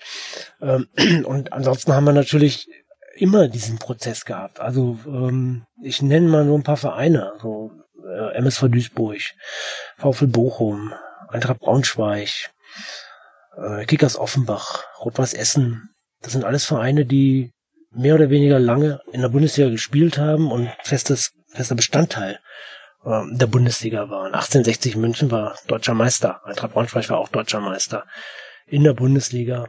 Und äh, die sind ähm, verschwunden und haben sich mehr oder weniger auf einem anderen Niveau versucht zu zu etablieren und äh, zu, zu halten. Und ähm, ich finde die Entwicklung in Braunschweig gerade ganz spannend, die ja doch kurz vorm Abstieg in die vierte Liga waren und das wäre, glaube ich, eine ganz schwierige Geschichte gewesen. Und jetzt sind sie auch irgendwie so ein bisschen durch diese ganzen Corona-Geschichten in, in, der letzten Saison in die zweite Liga zurückgekommen und äh, man sieht, okay, das ist jetzt tatsächlich sportlich erstmal Limit. Ich vermute, die werden jetzt personell ein bisschen nachlegen und werden gucken, dass sie die Liga halten, weil es wahrscheinlich auch wirtschaftlich für sie sinnvoller ist, zu gucken, diese Liga jetzt zu halten, als wieder abzusteigen und wieder aufsteigen zu müssen. Ähm, das heißt, wir, wir, wir haben schon eine Verschiebung von dem, von dem Level. Äh, noch deutlicher wird das, glaube ich, bei Offenbach und bei Rot-Weiß Essen. Ähm, Offenbach geht ja gerade so durch eine ganz schwierige Zeit und die sind einfach man muss das so bitter, bitter sagen, äh, etablierter Viertligist. Äh, bei Rot-Weiß Essen kann man gespannt sein, ob sie es dieses Jahr wieder vergeigen oder ob sie es wirklich mal nach Hause fahren. Ähm, ich hoffe, dass sie es mal nach Hause fahren. Aber das sind einfach die, die, diese ganzen Prozesse und ähm, klar, da wirst du dann teilweise zur Legende. Also, dass ein Verein wie Rot-Weiß Essen oder Kickers Offenbach in der Reihe auftaucht, das hoffe ich ehrlich gesagt nicht. Ähm, Eintracht Braunschweig und Duisburg müssen wir aber gar nicht von reden. Wobei, wenn ich jetzt Duisburg sehe, wenn die dieses Jahr absteigen, dann wird es da auch ähm, sehr, sehr schwer werden, da wieder rauszukommen. Es ist so. Ja, da bin ich definitiv bei dir. Also bei Braunschweig war es ja auch haarscharf. Also das wäre wahrscheinlich, hätten sie den Aufstieg nicht geschafft, gab es ja nicht wenige Gerüchte, dass das ja für den Verein dann sehr schwere Zeiten geworden wären. Jetzt hast du mir aber die Frage nicht beantwortet. Also Kannst du dir vorstellen, ich meine, heutzutage laufen, laufen die Kinder mit irgendwelchen Messi-Trikots, mit Paris Saint-Germain-Trikots durch die Gegend. Kannst du dir vorstellen, dass so eine Super League das Ding hat, dass es nachher irgendwie diese Bundesliga-Vereine eben auch kostet, dass man sagt, die Bundesliga ist jetzt nur noch dann zweitklassig so gesehen für solche Kids und irgendwann, ja, das Geld geht ja dann auch woanders hin, dass dann der Kreislauf eben auch da beginnt, dass Vereine nach unten durchgereicht werden? Stimmt, ich habe deine Frage nicht beantwortet. Ich habe gesagt, es ist eine schwierige Frage. Ähm, es, ist, es ist eine schwierige Frage insofern, weil, weil, es, weil ich große Schwierigkeiten habe, mir vorzustellen, was tatsächlich passiert. Also ich habe zwei Szenarien. Äh, das eine Szenario ist ähm, eins, was mir ganz gut gefällt. Äh, dass Vereine wie, wie Bayern, Dortmund und ich habe ja vorhin noch äh, gesagt, ich hätte da gerne auch noch Hoffenheim, Leipzig, äh, Wolfsburg und Leverkusen, wobei ich bei Wolfsburg und Leverkusen noch verhandeln würde. Äh, die sehe ich schon noch ein bisschen auf einem anderen Level. Die packe ich nicht auf, ein, auf eine Ebene mit Hoffenheim und schon gar nicht Leipzig. Mhm. Ähm, und dann würde ich gerne sehen, was passiert.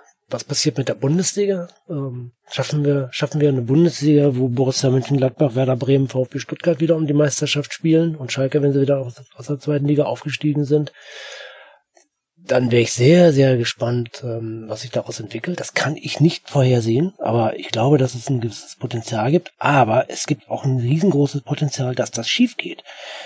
Dass ähm, diese Bundesliga dann einfach nicht mehr attraktiv ist, weil Bayern, Dortmund und Co. Ähm, fehlen.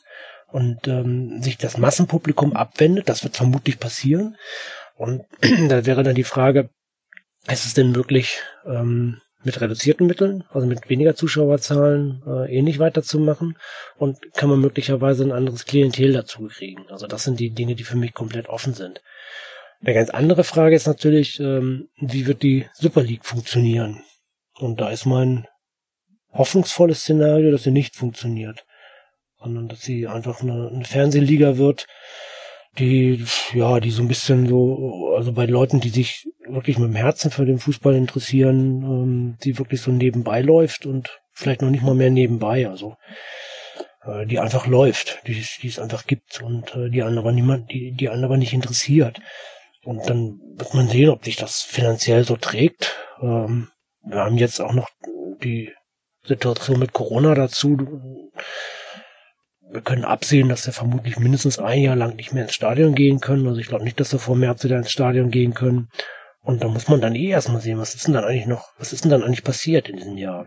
Also gehen da wirklich noch so viele hin? Meine Prognose ist, dass, ähm, dass in dem Moment, wenn die Stadien, wo die Stadien wieder geöffnet werden, die werden ja nicht ratzfatz, wir werden ja nicht in Dortmund 80.000 Zuschauer wieder haben, das wird ja schrittweise gehen, äh, werden wir einen großen Hype haben und werden eine riesengroße Euphorie haben wir werden aber vermutlich auch relativ schnell Konflikte kriegen, ähm, weil ich erinnere mal an den an das äh, Hoffenheim-Bayern-Spiel im März. Da ist ja auch noch ein Konflikt, der eigentlich dann mit Corona komplett unter den Tisch gekehrt wurde und das hat sich ja alles auch weiterentwickelt, haben sich auch auf Fernebene haben sich ja spannende Sachen entwickelt, unsere Kurve zum Beispiel. Ähm, Finde ich eine, eine klasse Initiative. Und da werden wir auch sehen müssen, wo wir dann stehen. Und dann kann man diese Frage eigentlich erst beantworten. Also in, in dem Sinne kriegst du von mir zwei Antworten. Äh, Wenn es gut läuft, dann geht die, die Super League weg und das juckt uns alles nicht so sehr und wir freuen uns, weil, weil das entscheidende Meisterschaftsspiel am 33. Spieltag Borussia Mönchengladbach gegen Werder Bremen heißt. Ähm, oder, ja, verliert halt wirklich an Substanz. Ich habe durch dieses Buch ganz, ganz viele neue Vereine kennengelernt. Jetzt würde ich natürlich gerne wissen, auf wen kann ich mich denn im nächsten Band freuen? Und vor allen Dingen, wann wäre denn das, oder wann ist denn der nächste Band geplant? Der nächste Band ist schon kräftig in Arbeit und ist geplant für Frühjahr äh, 2021. Also nagelt mich nicht fest genau auf den, auf den, den Monat. Ähm, das ist halt auch ein bisschen Zeitspiel, dass wir immer so halt ähm, gucken müssen, wo unsere Zeit bleibt. Ähm, und ich bin ja auch in anderen Bereichen noch unterwegs und ähm, habe zum Beispiel jetzt äh, ganz frisch äh, den doch sehr wunderbaren Auftrag bekommen, ähm, mich um ein Buch um, über Diego Armando Maradona kümmern zu dürfen. Und das finde ich super klasse, aber das kostet natürlich auch ein bisschen Zeit. Ähm, also das, das heißt, wir kommen irgendwann, ich schätze mal so im Mai, Mai vermute ich mal, Mai 2021, denke ich mal, werden wir den zweiten Band draußen haben. Ähm, da sind Vereine drin wie Bremerhaven 93, Freiburger FC, Alemannia oh, Aachen. Gut. Alemannia Aachen, da sind wir genau an so einem Verein, äh, wo, glaube ich, auch noch eine große Hoffnung ist, dass sie wieder rauskommen. Und da ist ja auch tatsächlich noch eine Perspektive da, dass sie wieder rauskommen. Aber ganz groß werden die auch nicht mehr. Das ist äh, da auch äh, eine Befürchtung, die ich habe und wo man dann ähm, auch mal sehen wird, wie wir diese Geschichte da in die Legenden mit reinkriegen. Dann haben wir einen FK Pirmasens, einer meiner ganz alten Lieblinge. Mhm. Wir haben wir haben einen Verein, der gerade um seinen einzigartigen Rekord bankt. Das ist das Manja Berlin. Ich rede schon wieder über Schalke, ne? Davon rede ich über Schalke heute. Dann haben wir Phoenix Lübeck. Wir haben Lok Stendal, wir haben FSV Salmrohr, Reutingen 05, Union Solingen, USV Hannover, Sportfreunde Siegen. Aktivist äh, Brieske Senftenberg, eine super spannende Geschichte. Äh, die, da bin ich selber gewesen, habe äh, vor Ort recherchiert. VfL Neckarau. Und im Ausland sind wir unterwegs in äh, Reims, in Franz äh, bei Stade Reims, bei Blackpool und bei den Orlando Pirates. Und dann gibt's natürlich noch diese kleinen Vereine äh, mit den Kurzporträts, sowas wie Frechen 20, Kroatia Berlin, ähm, Rotes Banner Trien Willershagen. Ist das nicht ein wunderschöner Name? Sehr gut. alte, alte LPG, ähm, FC Vilshofen, wo Augenthaler herkommt, so das, das sind so die Bereiche, wo wir unterwegs sind. Oh, fantastisch. Das klingt schon wieder sehr, sehr vielversprechend. Ich wäre mit meinen Fragen durch. Ihr findet natürlich wie immer den Link für den Kauf dieses Buches in den Show Notes. Auch wie immer der Hinweis, ich weiß gar nicht, ob es das überhaupt bei Amazon gibt. Ich glaube nicht. Aber Amazon definitiv nicht. Nee. Sehr gut. Also aber Zeit, Zeit, Zeitspiele und Amazon ähm, ist so ein, ja, sind so zwei äh, Welten, die nicht so wahnsinnig gut zusammenpassen. Ja, das kann ich verstehen. Aber dein anderes Buch, über das wir am Anfang oder das am Anfang zwei, dreimal genannt wurde mit Fußballvereine, das gibt es nämlich auf Amazon, ist mir nämlich gestern über den Weg gelaufen. Da Richtig, war ich schon ganz verwundert. Das, das, läuft, das läuft ja über die Verlage, aber äh, Zeitspiel ist bei Amazon nicht vertreten und wird es auch nicht sein. Wunderbar. Das heißt, ihr bestellt dieses Buch bitte beim Zeitspielmagazin oder beim Zeitspielverlag selbst. Wie gesagt, den Link findet ihr in den Show Notes. Und ansonsten, ja, Hardy, haben wir irgendwas vergessen in unserem Gespräch? Ganz bestimmt. Vielleicht erinnert uns ja irgendjemand dran, da können wir das beim nächsten Mal nachholen. Genau. Ja, ihr denkt bitte dran zu diesen fünf Vereinen, was euch, wie viele, wie viele ihr davon kennt oder die euch was sagen und wie viele eben auch nicht. Würde mich sehr freuen. Wie gesagt, Fremdschämen gibt's da nicht. Ich habe auch nur zwei von fünf. Von daher haut mal kräftig in die Tasten. Und ansonsten wünsche ich euch jetzt noch wie immer, bleibt gesund und wir hören uns dann demnächst wieder. Bis dahin, macht's gut. Ciao. Ciao, ciao. Bis gut.